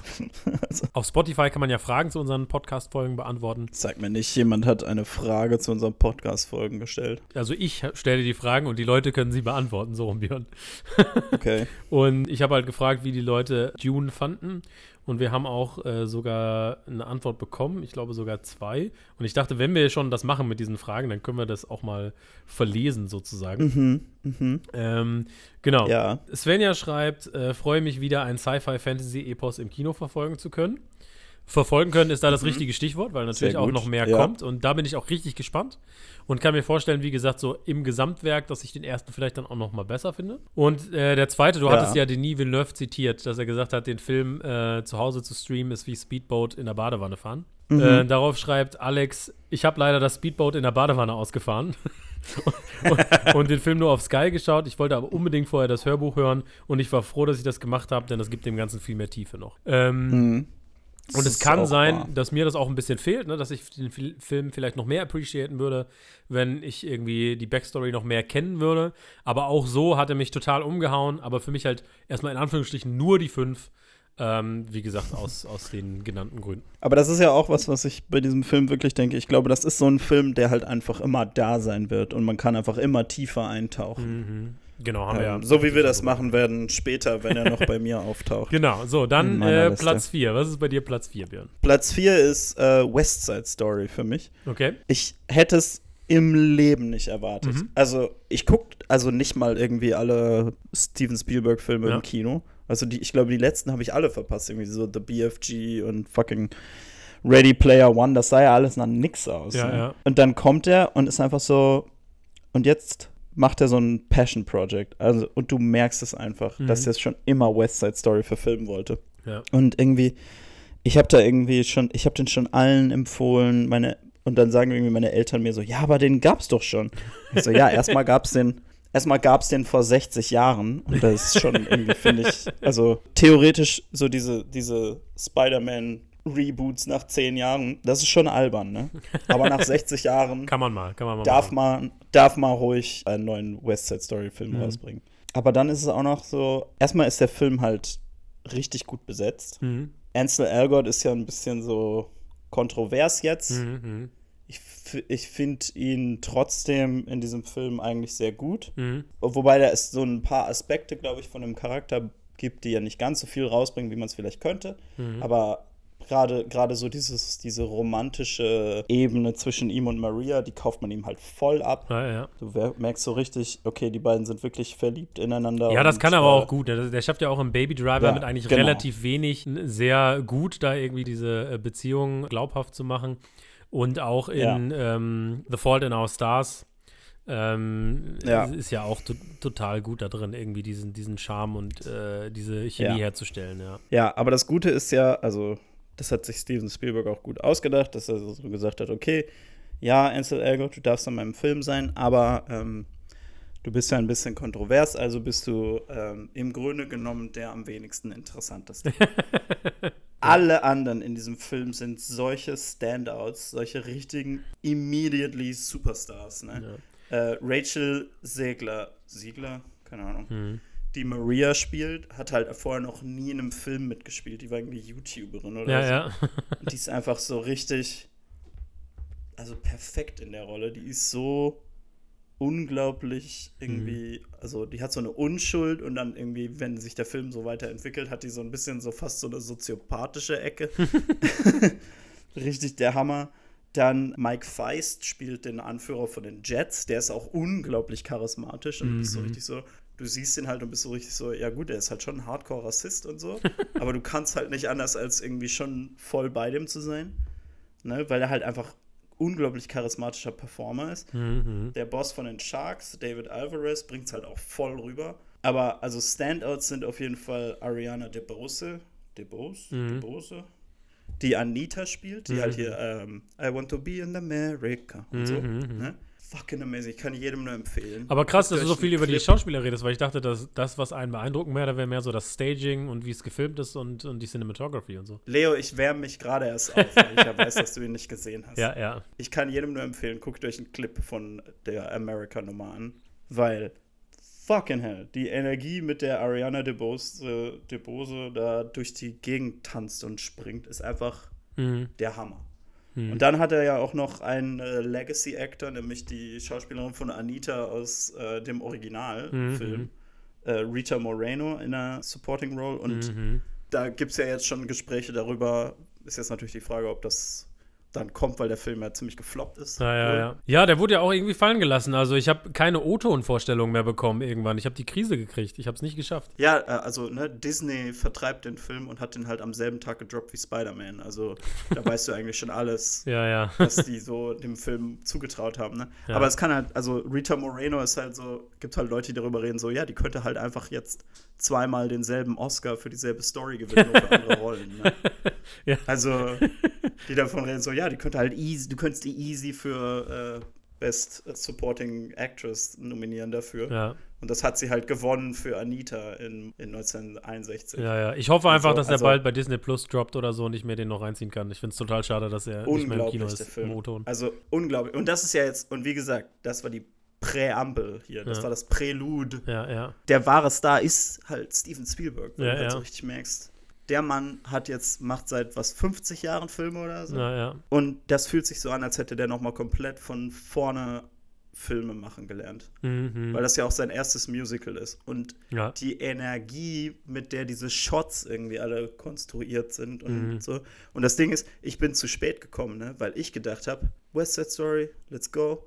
Bin zum Cineplex gefahren, erfahre dann da, dass der im Cinema läuft, auf dem Scheiße. kleinsten Bildschirm in Münster. Ja, Und ich war schon so, are you fucking kidding me? ja, ja. Aber dann bin ich da halt schnell hingefahren, hab den Opening Shot versäumt, Mhm. der anscheinend ja auch der Hammer sein soll, Ja, den ich auch noch irgendwo mehr her anschauen Mhm, soll und so. Aber ich habe so richtig gemerkt, es gibt einen Shot in diesem Film, wo Ansel Elgort einfach nur in eine Pfütze tritt und hochguckt und Mhm. ich habe Gänsehaut gekriegt. einfach davon, wie Steven Spielberg so die Shots in diesem Film, ist der Hammer. Ja, ja, und dann habe ich auch noch was dann halt auch noch gut war in dem Film, war halt, dass ich so West Side Story irgendwie in der, im Musikunterricht haben wir über West Side Story geredet, ne? Hm. Und irgendwo auf der Mitte oder kurz vor der Mitte habe ich so gedacht, hm, ich weiß eigentlich gar nicht mehr, wie West Side Story ausgeht. Und ich weiß, dass es halt eine Romeo und Julia-Adaption ist. Ja, Aber irgendwie, ich hatte auch so das Gefühl, so, ja, heutzutage, wenn du halt irgendwie so einen Film guckst und bist so, ja, das ist eine Adaption, dann denkst du ja immer so, ja, dann werden sie es schon schön viel gut gemacht haben und so, ne? Mhm. Aber West Side Story ist eine richtige Romeo und Julia-Adaption. Das ist Ja, nicht ja. irgendwie so ein Bullshit oder so. Das ist der Hammer. Also Ja, ich war richtig Ja, ich bin gespannt. Also, in der gesagt, zweiten Hälfte ich- nochmal so ich- richtig extra drin. merkt deine Begeisterung auf jeden Fall und, und Mhm. äh, ja, ja, auf jeden Fall. Also ich, ich will den unbedingt gucken. Ich also wirklich, das ist so der, wo ich richtig, richtig schade finde, dass ich ihn verpasst habe. Also das finde ich wirklich richtig, richtig schade. Ähm, okay. Ich finde es auch schade, dass den alle verpasst haben, weil ich mit niemandem über diesen Film reden kann. Bald, sobald er da, sobald er da ist im O-Ton, äh, gucke ich ihn mal an. Ähm, Mhm. Welchen wir auch im O-Ton geguckt haben, zusammen sogar, Björn, ist Der Rausch. Ja. Meine Nummer 4, Another Round auf Englisch. Ähm, oder Druck auf im dänischen Original. Ähm, Ja. Mega geiler Film. Also ich muss sagen, dieses, also wir reden über Filme, die einem irgendwie im Kopf bleiben. Dieses Ende mit Mats Mikkelsen. What a life. Ja, ich habe ich hab den Song immer mal wieder gehört. Ich, ich denke da einfach so, denke ich manchmal einfach an das Ende von diesem Film. Ähm, einfach so mittendrin, weil ich den irgendwie so geil finde und irgendwie so im Nachhinein, je länger ich darüber nachgedacht habe, der irgendwie noch geiler geworden ist in meinem Kopf, weil er eben eigentlich nicht so schwarz-weiß ist, äh, sondern halt wirklich so, so die Grautöne äh, des Alkoholkonsums irgendwie zeigt. Auch wenn wir ihn initial anders interpretiert haben. Genau, also der hat uns damit ja eigentlich so richtig eigentlich erwischt, ne? weil Mhm. wir den geguckt haben und waren so richtig so, warum ist das kein Drama? Warum ist der so, hä? Und warum reden die immer darüber, dass sie den so, so lebensbejahend machen wollten? Und wir gucken den so und waren so, Alter, dieser Alkoholiker und so. und deswegen ist, ich glaube, das ist auch gerade ein Grund, ne, warum der so oft so lange im Kopf geblieben ist. Mhm. Also, ich glaube tatsächlich, wenn ich den irgendwie in den letzten Wochen nochmal geguckt hätte in der Vorbereitung, wäre der wahrscheinlich auch nochmal höher gelandet, Mhm. weil ich habe auch viel über den nachgedacht. Ja. Ähm, in meiner Auswahl hatte den äh, direkten Vergleich zwischen The Father und Another Round. Das war einer der, einer der härtesten Tough. Entscheidungen. Tough, tough, tough. Ja, nee, aber ja, also ich fand den wirklich absolut fantastisch. Mats Mikkelsen auch mal wieder in Bestform und Mhm. äh, der Typ hat es einfach drauf. Das ist einfach ein sauguter Schauspieler, kann man nichts anderes sagen. Aber auch diese ganze Gruppe ist irgendwie total sympathisch. Es gibt so einen, der da in dieses Alkoholexperiment sehr tief einsteigt und der wirkt so authentisch in der Mhm. Art und Weise, wie er diese Rolle spielt und auch wie sie betrunken spielen. Fand ich wirklich ähm, absolut groß, den Film. Und man lacht auch zwischendurch, aber dann hat er mal wieder so Gut-Punches. Also schickt dann auch durch viele Emotionen. Mhm. Hat mir sehr gut gefallen, muss ich sagen. Ja. Mats Mikkelsen ist, glaube ich, wenn ich, ich, ich gucke es gerade so durch, aber ich glaube, Mats Mikkelsen ist ja, der Einzige, der zumindest als Hauptcharakter in zwei Filmen in meiner näheren Auswahl war. Ja, ich bin. ist, ich, hab, ich hatte auch noch Riders of Justice Ah. drin und sonst habe ich nur Timothy Chalamet in French Dispatch Alles Dune, klar. aber Ich freue mich auf äh, Fantastic Beasts 3 in deinen Top 5 nächstes Jahr. das muss ich dann, das muss ich dann abschätzen, weil ich den garantiert nicht gucke. Alright. Ja, Sorry, ich bezahle jetzt für meine Kinobesuche. deine, deine Nummer 3, Björn. Äh, meine Nummer drei ist Nomadland. Alright. Das ist auch, also, das ist für mich genau das, also das Ding, wo ich so denke, boah, der ist mir nicht aus dem Kopf gegangen. mhm. Komme immer noch nicht darauf klar, dass der Film irgendwie, gerade in der heutigen Zeit, habe ich so das Gefühl, der Film steigt auf die maximal deprimierendste Art ein, wie er einsteigen könnte, nämlich mit einem Amazon Warehouse. So einfach, du siehst so diese Ja. Amazon Lagerarbeiter und Ja, so, ja, und dann siehst du so, wie die irgendwie alle in, in Eimer kacken und so, und du bist so, fuck, fuck. Und weil ich weiß genau, dass ich in den ersten 15 Minuten von diesem Film saß, hier so, boah, ich weiß nicht, ob ich mir so einen depressiven Film jetzt antun kann gerade.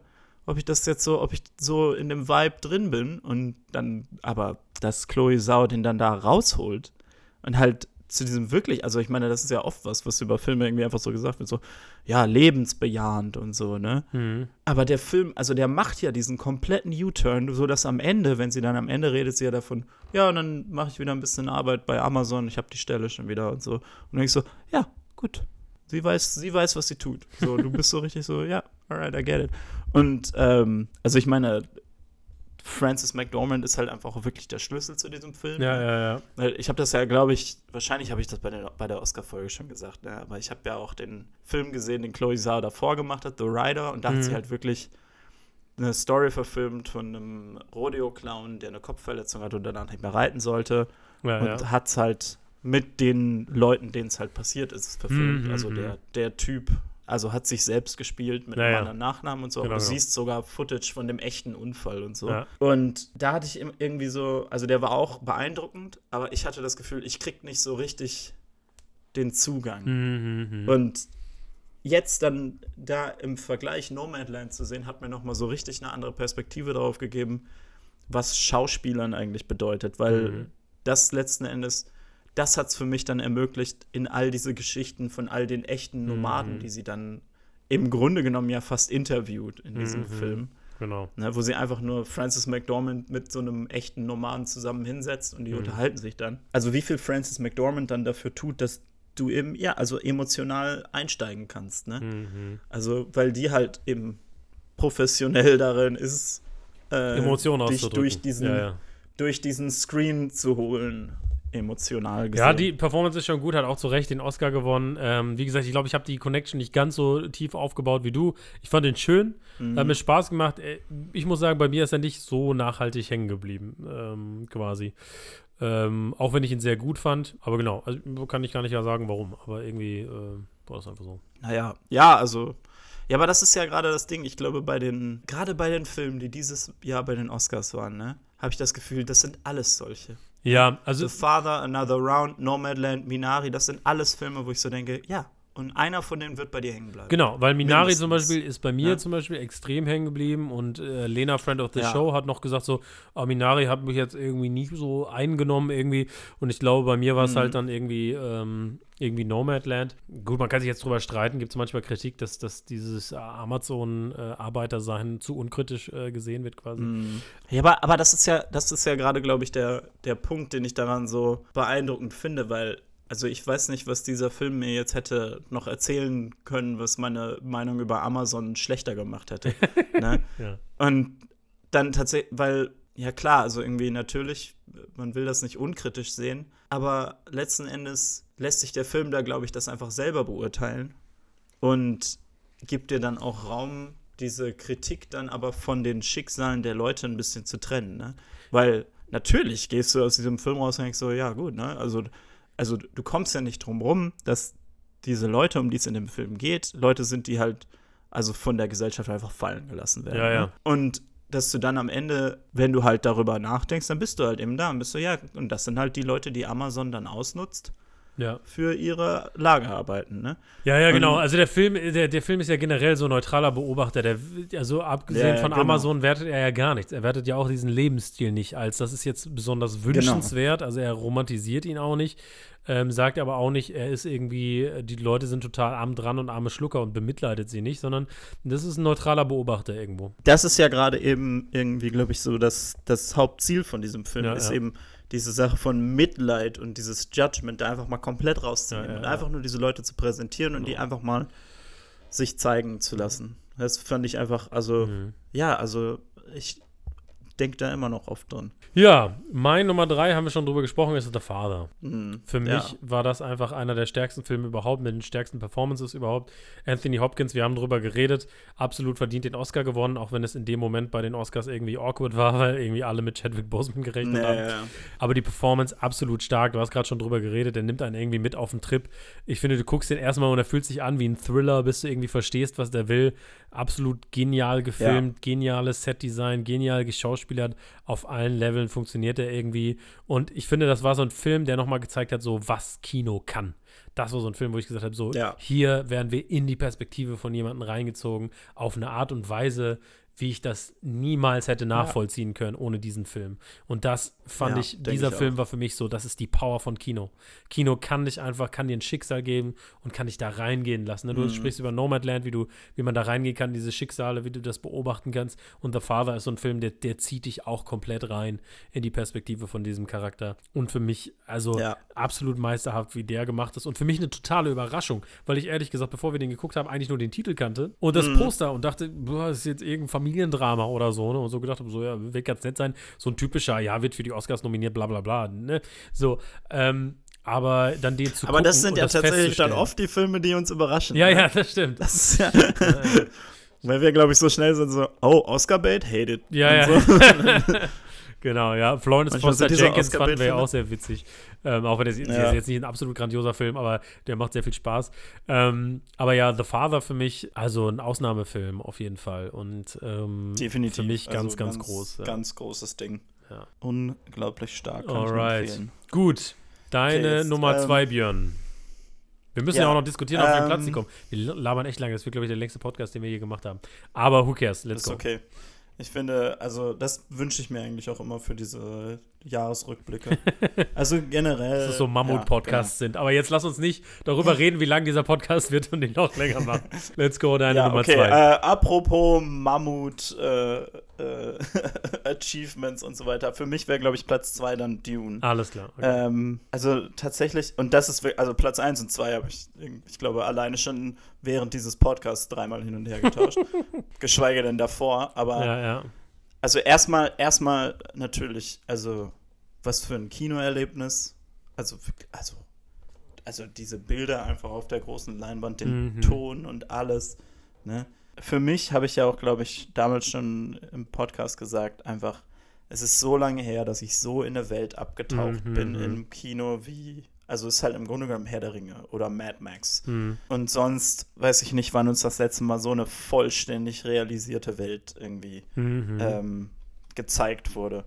Und ja, also ich, ich glaube auch, dass der Film sehr tatsächlich davon profitiert, auch an vielen Stellen, wenn man die, äh, wenn man das Buch kennt, weil man dann wirklich an manchen Stellen Tiefen kriegt noch. Mhm.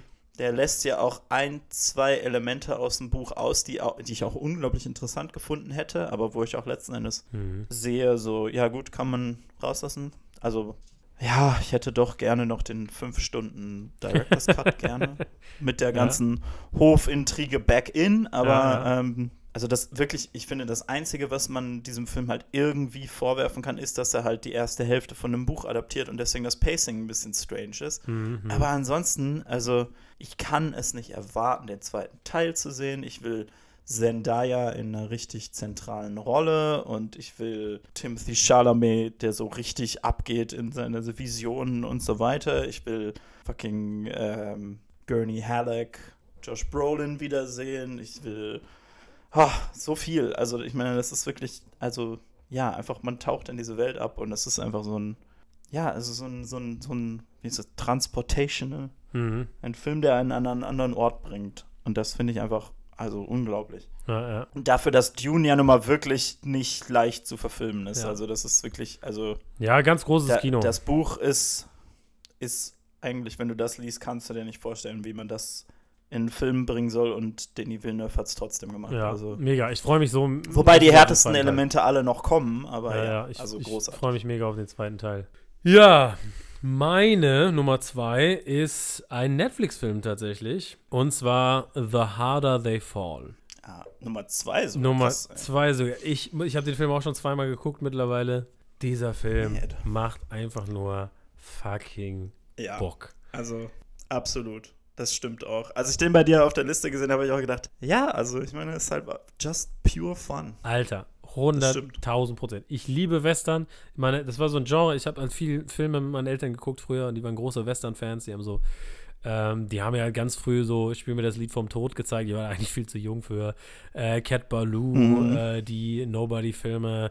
Äh, ich habe so ganz viele Western geguckt mit meinen Eltern einfach. Und äh, großer Fan vom Genre irgendwie. Man hatte ja den Eindruck, es ist so ein bisschen eingeschlafen, dann wurde es wieder durch, durch interessante andere Angles irgendwie wieder zum Leben erweckt, so langsam Sisters Brothers, ähm, Slow West, solche Geschichten. Und dann kommt einfach The Harder They Fall und sagt so, nein, Mann wir machen einfach diese ganzen alten klassischen Elemente vom Western, die nehmen wir einfach und die machen wir jetzt und die drehen wir auf 12, weil es ist jetzt 2021 und wir haben technische ja. Möglichkeiten, das einfach hammergeil auszusehen zu lassen. Und on top, ja, das würde so schon funktionieren.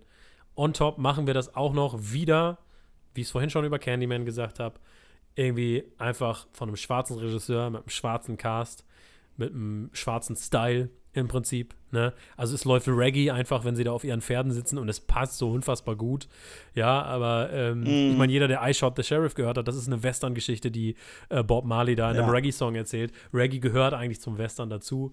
Ähm, und hier wird es einmal zusammengebracht. Und, ist ja ähm, auch, also genau die Ära, wo genau. sich das entwickelt, ne? Absolut geiler Style. Jonathan Majors absolut charismatische Performance. Der gesamte Cast. Also. Idris Elba als der Bösewicht, mega. Äh, Regina King einfach äh, am Start. Oscar-Gewinnerin auch in diesem Film einfach super gut. Ja. Zazie Beats ist dabei. Ah, oh, he wasn't gonna call us a nincompoop. Das ist einfach. Also, ähm, das ist einfach die Line aus dem Trailer. Genau, also generell diese ganzen Lines. Also so richtig die geilen Western-One-Liner, so, ne, wo er sagt so, bring him in, he's worth uh, 5000 Dollars. Und dann sagt er, why don't you bring him in? Und er sagt, I'm worth 10. Und du denkst halt so, ah damn, ey, dieser Film sprüht einfach Coolness aus jeder Pore. Das stimmt. Ähm, ja, der hat Zeit für stimmt. seine Charaktere, der hat geilen Stil, der macht immer mal wieder was mit der Kamera. Ich habe den beim zweiten Mal gucken, sind mir so viele Easter Eggs aufgefallen, dass irgendwie ein Zug zum Beispiel einfach C.A. Boseman heißt, äh, wie halt Chadwick Boseman. Und oh. ähm, all, all solche oh. Easter Eggs dann auch überhaupt. Dann gibt es diese Szene, wo sie in eine weiße Stadt gehen und dafür sage ich nicht viel mehr dazu, Fuck. aber es ist sehr so witzig. Gut. Und die Action am Ende ist einfach geil. Also der Film ist lang und ja. ich habe auch schon Leute gehört, die gesagt haben, so, der ist ein bisschen langatmig auch. Fand ich überhaupt nicht. Ich fand, der hatte immer mal wieder Szenen dabei, die einen abgeholt haben, die Spaß gemacht haben. Äh, also der ist, also finde ich genau, der ist genau auf die Art lang wie ein Western lang. Genau und halt das Shootout am Ende einfach richtig geile Action, wie also Jonathan Majors so zwischendurch einfach so auf sein Pferd im Galopp irgendwie aufsteigt und wieder absteigt und so. Mhm. Absolut cool. Dieser Film ist einfach nur cool, cool, cool, cool, cool. 10.000 Mal cool. Ähm, und ich hatte so viel Spaß mit dem und ich, ich kriege jetzt schon wieder Bock, ihn mir heute Abend nochmal zum dritten Mal anzugucken. Ähm, ich fand ihn. Ich, ich, ich, ich habe gerade auch gedacht, so, oh, vielleicht gucke ich mir ja, mal ich, den Film. Ich will, ich will auch unbedingt, dass es ein Sequel gibt. Der lässt so ein bisschen die Tür auf dafür, aber bei Western geht das ja im Prinzip immer. Die Dollars-Trilogie, die mhm. hängt ja auch im Prinzip gar nicht so richtig zusammen, äh, storytechnisch, sondern es ist einfach immer nur halt dieser eine Charakter, der überall hingeht. Ähm, ja, wie gesagt, er hat auch keine Angst vor Klischees, vor den großen Emotionen, den großen Dramen, wie das aber eben zu einem Western mhm. gehört, ne? Und ah, ich, fand, ich fand den einfach geil, den Film. Ich hatte so viel Spaß. Ich, ich habe ja, jede, also der, jede Minute genossen. Ja, ja, der macht auch tierisch Spaß. Also, Ja. Ja, doch, also auf jeden Fall. Ganz. Ja, also, ja, ist auch, ja, er ist geil. auch wieder so ein Film, den ich einfach tierisch gerne im Kino gesehen hätte. Ja, ne? total. Und ich glaube auch, ehrlich gesagt, wenn er im Kino gelaufen wäre, kann ich mir vorstellen, dass er mehr Publikum gekriegt hätte. Weil das war wieder so ein Film, der ist auf der Ja. Netflix-Hotpage für so zwei Wochen und dann kommt irgendwie der nächste große Netflix-Release und dann ist das Ding wieder weg. Und dann gehen die halt, gehen halt solche Filme unter. Und ich finde, der hat das Potenzial, ein absoluter Kultfilm zu sein. Meiner Meinung nach ähm, Definitiv. ähm, genauso wie, wie, so ein, wie so ein Django Unchained, ja, so ein, so ein irgendwie Western ist, so ein moderner Western, der irgendwie cool ist. Äh, Ich finde, der steht dem um nichts nach hier, The Harder They Fall. Ähm, Ja, generell ist es, habe ich das Gefühl, wie du eben schon sagtest, ne, wir sind gerade an so einer Stelle im Western, wo einfach alle Leute, die nur so einen normalen Standard-Western machen würden, sind halt über Western hinweg ja. und sind so, ja, ich mach, machen jetzt anderes Zeug. Und jetzt kommen halt die Leute, die irgendwie sagen, ja, aber habt ihr schon mal darüber nachgedacht, ne? Ja. Also jetzt kommen gerade so erst die richtig interessanten Stories raus, ne? ja. Ja, oder, oder du, du kriegst halt, du kriegst halt so komplett andere Takes. Also, also einer meiner Lieblings-koreanischen Filme ist ja einfach immer noch The Good, The Bad, The Weird. Ne? Ja, ja. Der einfach ein südkoreanischer Western ist. Mhm. Oder halt auch einer unserer Lieblingsfilme. Shoutout an äh, Five Fingers for Marseille. Auf jeden ne? Fall. Also da gibt es einfach. Mega Shoutout an Five Also- Fingers for Marseille, weil der Screenwriter uns einfach bei äh, Instagram geantwortet hat.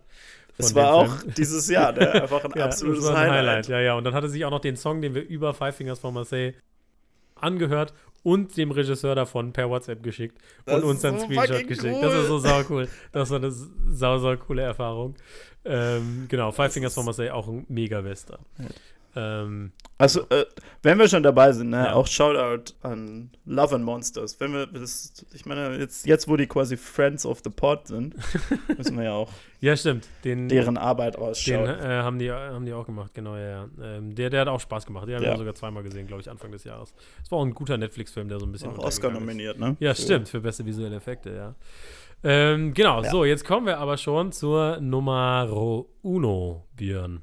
Ja, Ich weiß, was es ist. Ich weiß ja, was für Filme du hattest. Und ich habe so gehofft, dass es nicht auf Ja. deiner Nummer 1 ist. Weil damit ich das irgendwie hier aus unseren gemeinsamen Top 5 rausargumentieren kann. Das wird jetzt besonders schwierig.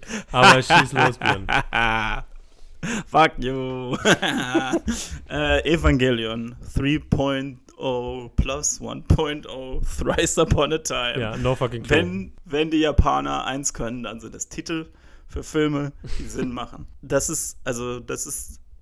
Wir haben ja, wir haben ja quasi unsere erste Lost-Episode, weil ich es irgendwie nicht auf die Reihe gekriegt habe, die zu schneiden. Äh, unsere Evangelion-Episode, wo ich einfach nur eine ganze Episode darüber rede, wie toll ich Evangelion Und nicht die ganze äh, Zeit sage, gucke okay, und- I guess. und Leo sagt, aha, aha, aha. also vielleicht in dem Sinne auch gar nicht unbedingt, äh, gar nicht unbedingt so schade, dass die Du Folge kannst die nicht immer noch die schneiden, einfach- siehst du. Die haben die Materialien noch da. Aber dieses, äh, also ich habe es ja einmal versucht und da war das nicht hochgeladen, ja, oder, beziehungsweise da hatte ich kein Da Internet. gab es irgendwie Probleme Naja, mit den ich, Audios. ist auch egal. Wie gesagt, ich glaube, ähm, ich glaube, ich behalte mir das jetzt. Jetzt ist mein, mein Drang, darüber zu reden, ist ja jetzt weg.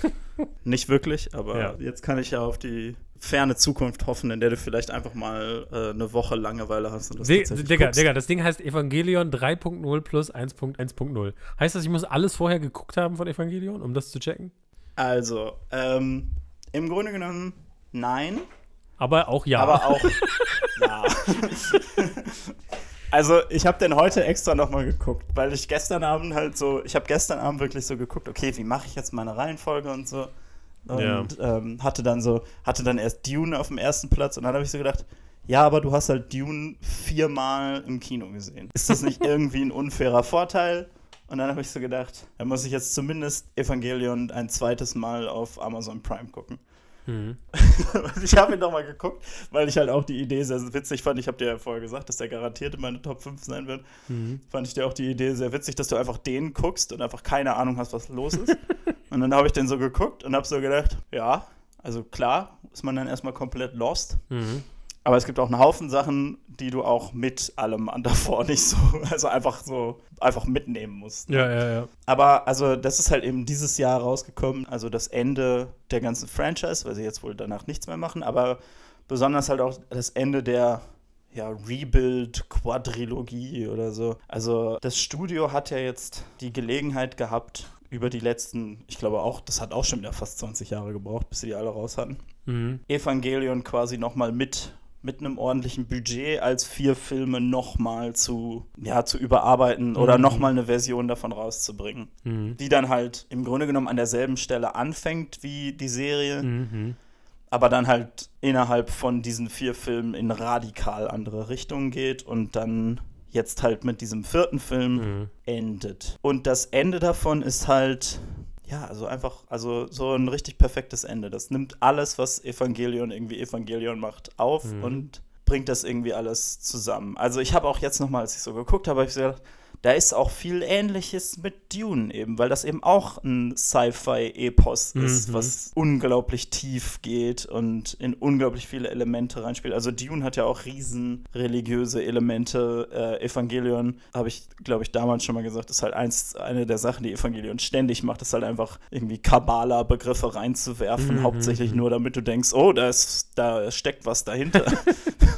Ja, ja. Aber das ist halt irgendwie so eine, so eine Strategie, um dich die ganze Zeit so mental engaged zu halten. Ja, ja, ja. Und das funktioniert halt einfach tierisch gut. Und es gibt dann halt, also das funktioniert halt auf so vielen verschiedenen Ebenen auch. Das Mhm. Es gibt diese ganze Science-Fiction-Story, die halt sich in Verschwörungen und in verschiedene Fraktionen und in die Entwicklung von dieser, und dieser Evangelion-Technologie und so verstrickt und so. Aber das Wichtigste sind halt einfach die Charaktere. Mhm. Und mit diesen drei Hauptcharakteren, na, vier, sagen wir mal vier, gehst du halt durch so viel, wenn du das von vorne bis hinten guckst. Also, das heißt, ich müsste im Prinzip nur vier Filme gucken, um das zu verstehen. Du kannst, glaube ich, die vier Filme gucken, ja, aber letzten Endes ist halt auch die ganze Staffel ist halt, also es ist ja, es ist ja nur eine Staffel plus ein Film ist eigentlich das, was Ach davor so. kam. Ah, ne? okay. Ja. Es sind 26 Folgen plus End of Evangelion. Das ist im Grunde genommen eine Staffel von so einer, also so eine 10 Folgen Mhm. HBO-Staffel. Ne? Also das ist jetzt auch nicht ein wahnsinniges Time-Investment. Und wie gesagt, it's all genius. Okay. Ähm, man hat Ja. natürlich immer das, äh, die unangenehme Aufgabe, wenn man darüber redet, zu sagen, so, ja, und es ist auch ein Anime aus den 90ern. Das heißt, eine Sache, die es auch macht, teilweise hinterfragt, teilweise nicht so hinterfragt, ist halt enorme Sexualisierung. Das ist äh, manchmal ein bisschen anstrengend, aber Mhm. naja, muss man halt erwähnen. Aber so viel davon, also diese, diese Tiefe, mit der man, in die man, also mit der man diese, in diese Charaktere abtaucht, ist einfach der Hammer. Und dieser Film, also und jetzt der Film eben als Ende, nimmt sich einfach die Zeit und sagt einfach so, und jetzt kriegen diese Charaktere, was sie verdienen. Nach dieser ganzen Tortur, die die alle durchgemacht haben mhm. ist es einfach so, also eine, also fast die Hälfte von diesem Film ist so friedlich und so irgendwie pastoral und einfach nur warm und einfach genau das, was man sich für diese Charaktere alle wünscht, Okay. dass die irgendwie einen Weg daraus finden und so ist- und so weiter und so Ja, fort. ja. Äh, Es ist genial. Niemand guckt es Okay. außer Alle, die noch da sind, alle Zuhörer. Für alle Zuhörer, Ja. die noch wach und da sind. Ähm, ja, ist der Regisseur von Shin Godzilla auch tatsächlich. Das ist das ähm, Ja. spricht natürlich schon mal dafür. Ähm, ja, okay, Ja. alles klar. Danke Björn für diesen Vortrag. Ähm, It's genius.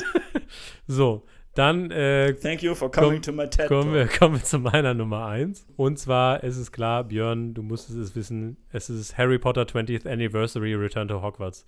Die Harry Potter Reunion. Amazing. Ich hab's, ich hab's mir natürlich auch angeguckt.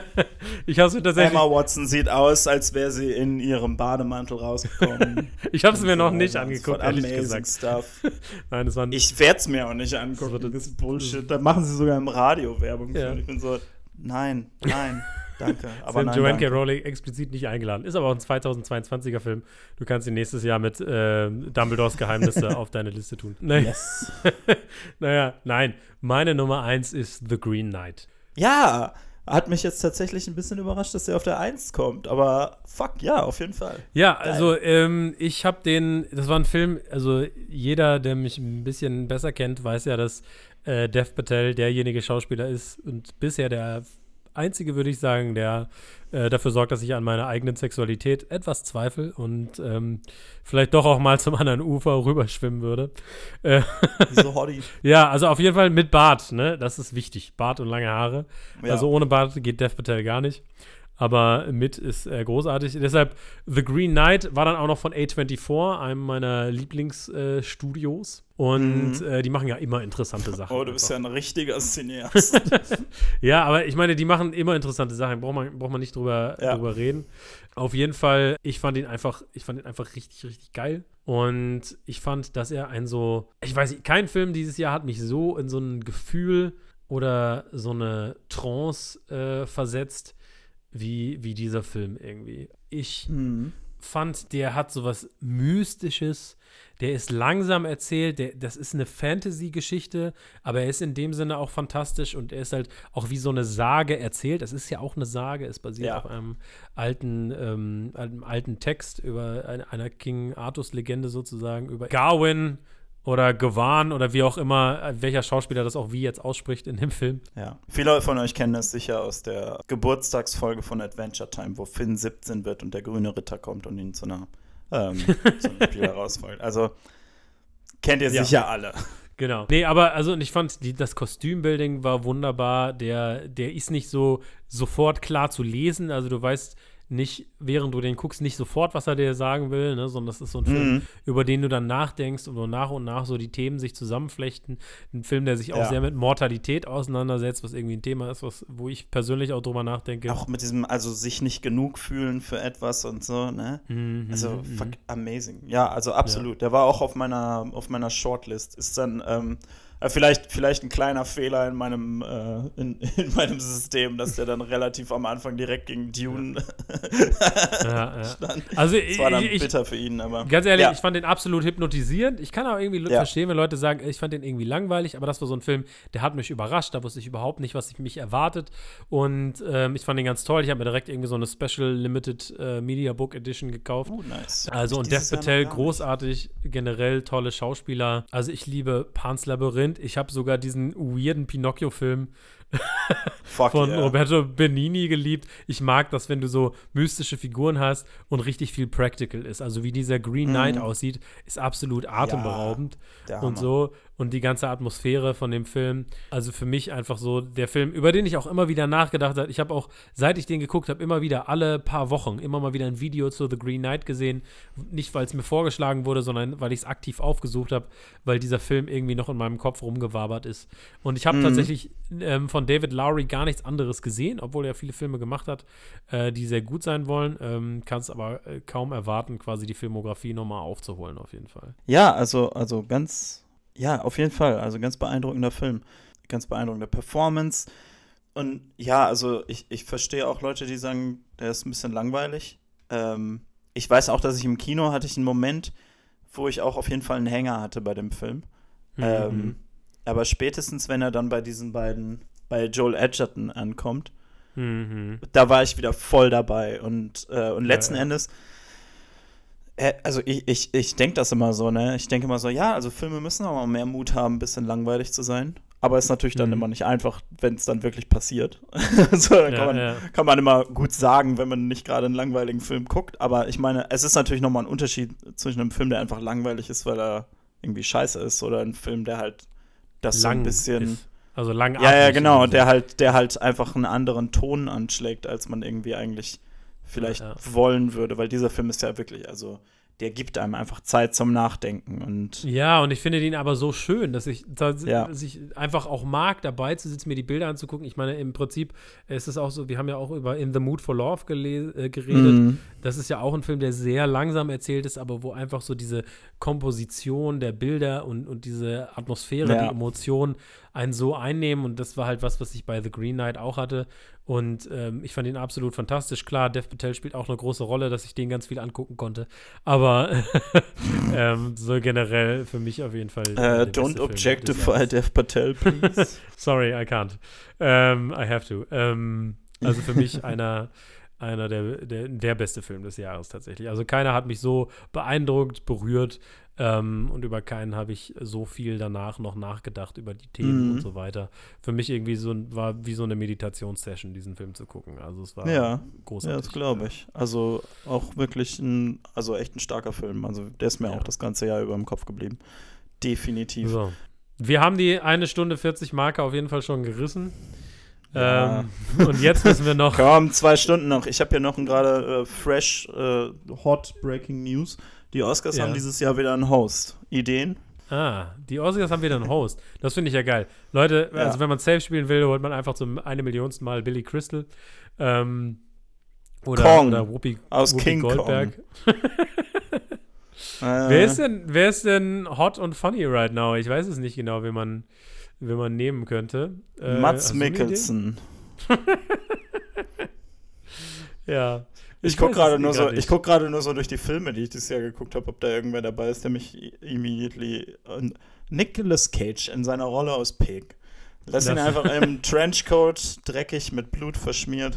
Aber vielleicht machen. sowas wie Andy Samberg oder Aubrey Plaza. Aubrey Plaza, fand ich, hat das bei den Independent Spirit Awards ziemlich gut gemacht. Stimmt, ja. Äh, Andy Samberg hat die Emmys ziemlich witzig gemacht. Ich glaube, so von, von der Riege könnte ich mir jemanden vorstellen. Ja, also die könnten, die könnten das auf jeden Fall. Aber Björn, Lass, genug. Wir haben, wir haben, der ist schon viel zu lang, der Podcast. Wir können jetzt nicht über die Oscars reden. Nein, nein, nein, nein, nein. Wir ziehen das jetzt alles noch durch. Ich habe auch noch eine Frage, die ich vorhin noch hatte, aber dann ja. vergessen habe. Ähm, Weißt du, was ich jetzt gerade gedacht habe? Hier, was? come on, Marvel will ja Oscars für Spider-Man, aber den, also den verdienen sie auf keinen Fall. Aber dann lass doch mal die drei Spider-Man ähm, als Team hosten.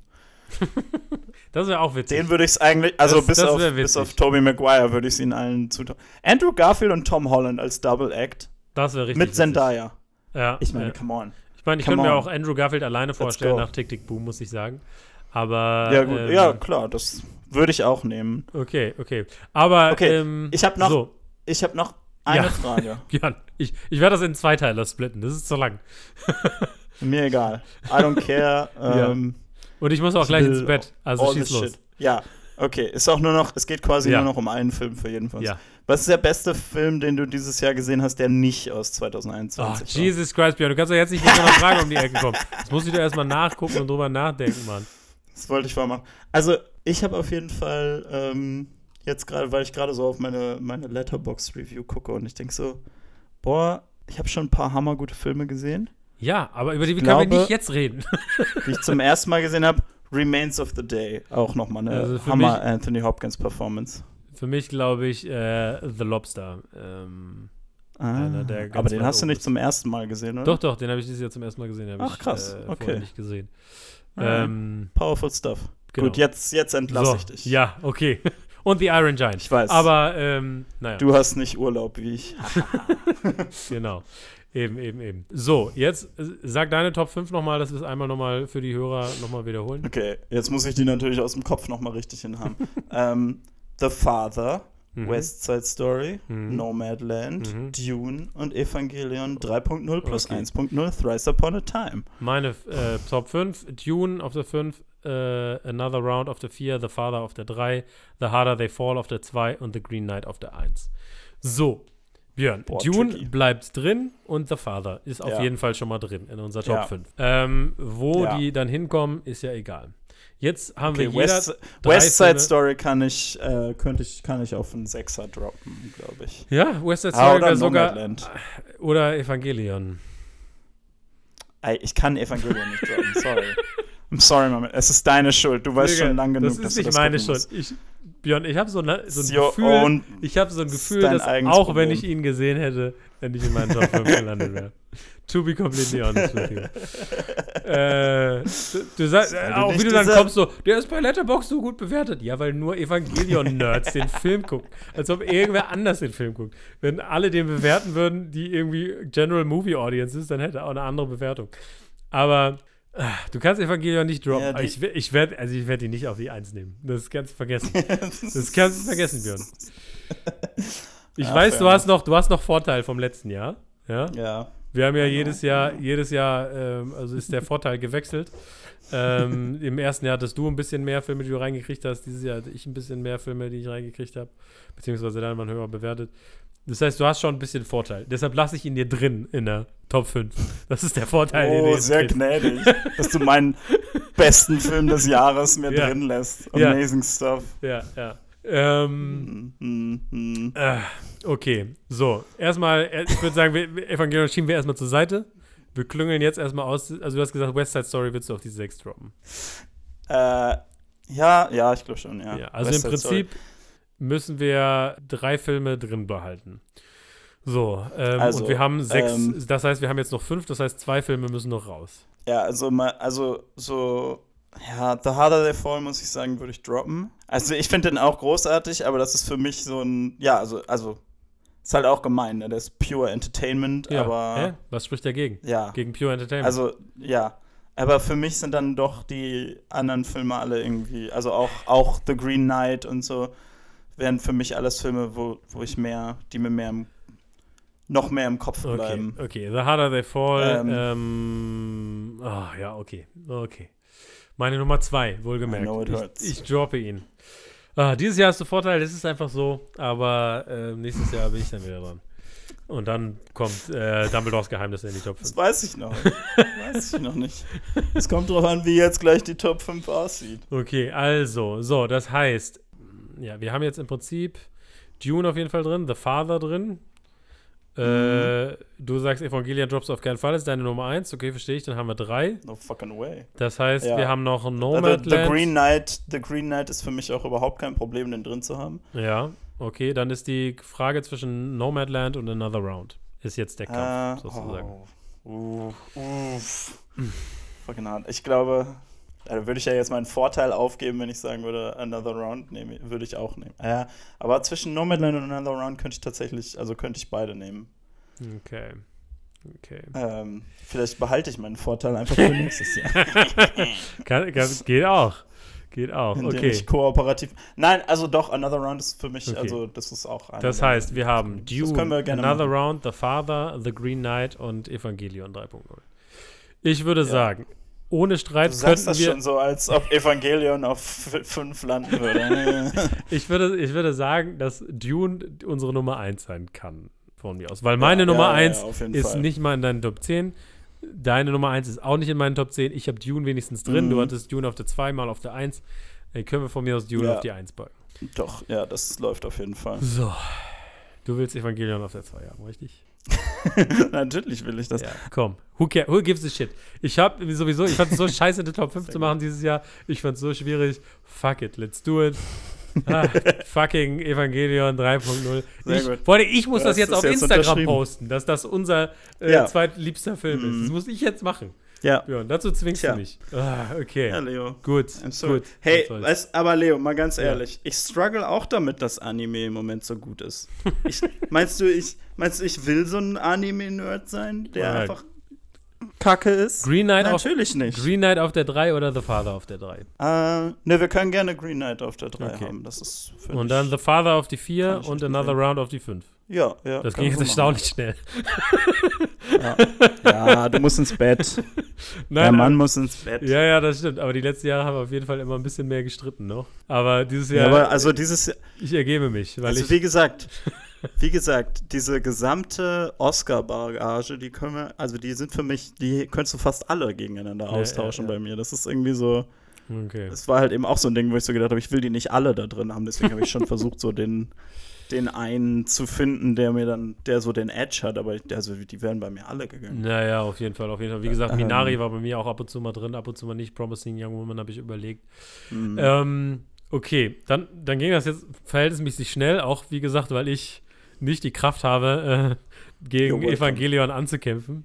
Vor allen Dingen, wenn du ihn auf der 1 hast. Ich habe noch gedacht, so, hoffentlich hat er ihn auf der 4 oder auf der 5. Dann, dann kriege ich den noch rausgekickt. Dann schaffe ich das irgendwie. West Side Story nehme ich ja, der ist bestimmt geil. Vermutlich wäre er auch in meiner you. Top 5 gelandet. Gegen West Side Story hätte ich gar nichts gehabt, wenn er drin geblieben wäre. Ich kann einfach nicht verstehen, warum du nicht schon längst dir diese äh, Geschichte über deprimierte Teenager einfach reingezogen hast. Also wirklich.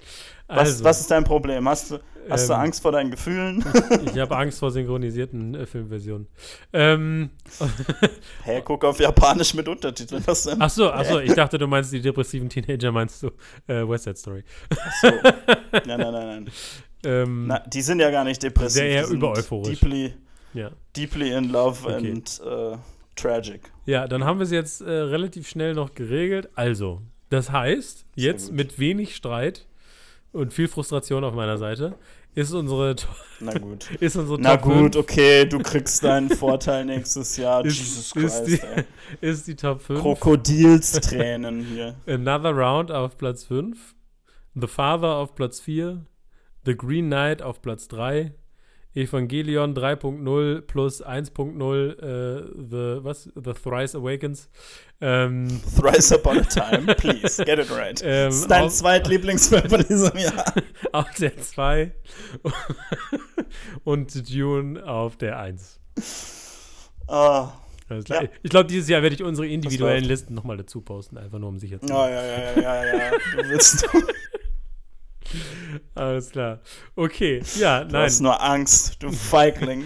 das sind unsere Top 5 ähm, des Jahres. Äh, viele, viele gute Filme. Also alle Filme, die wir erwähnt haben, wir haben viel zu lange geredet. Ich muss gucken, wie ich das runterschneide oder ob ich splitte. Aber ähm, Gar nicht. ja, Überhaupt genau. nicht. No Cuts. Auch nicht das Geschmatze von mir, während ich meine Lasagne esse im Hintergrund. Mhm. Ähm, Mhm. Alright, gut. Das sind unsere Top 5 des Jahres. Ähm, ja. Ja, äh, ich bin gespannt auf nächstes Jahr. Also, das war jetzt der letzte Evangelion-Film, das heißt, nächstes Jahr kommt keiner mehr, das ist schon mal gut. Tatsächlich, ja. ich Ähm, gucke mir das auch alles mal an, Björn. ich- Ich, mache natürlich auch ein bisschen ja, Spaß. Ja, ja, ja, ja, ja. Aber ich mache natürlich auch ein bisschen Spaß. Aber ich gucke mir das auch alles nochmal an. Ähm, okay, ja, sag doch mal, ähm, das glaube ich dir, wenn es passiert. beantwortet äh, die Fragen, was, ähm, was eure Top 5 waren oder euer Lieblingsfilm des Jahres. Und äh, ja, schreibt uns, wie gesagt, bei den Spotify-Fragen, edit uns bei Instagram, lasst uns eine gute Review da bei äh, iTunes.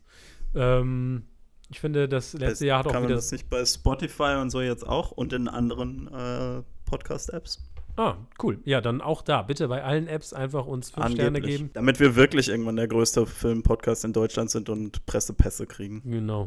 Ansonsten, ähm, ja, geht's nicht viel zu sagen. Ich muss ins Bett. Und äh, sobald ich wieder wacher und fitter bin und mehr Zeit habe, mache ich was, Björn? Geht's ab ins Kino. Ganz genau. Okay, gut. Let's go. Okay, wache. Hm. Hatte gerade Lasagne im Mund. Ah, zu schnell geschluckt, heiß. Ah. okay, warte. Ich wusste nicht, dass wir sofort eine Lasagne-Break brauchen. I'm sorry. hole ich mir auch den. Ja, The Harder They Fall, muss ich sagen, würde ich droppen. Weil, hm, so wie ich diesen Call gedroppt habe.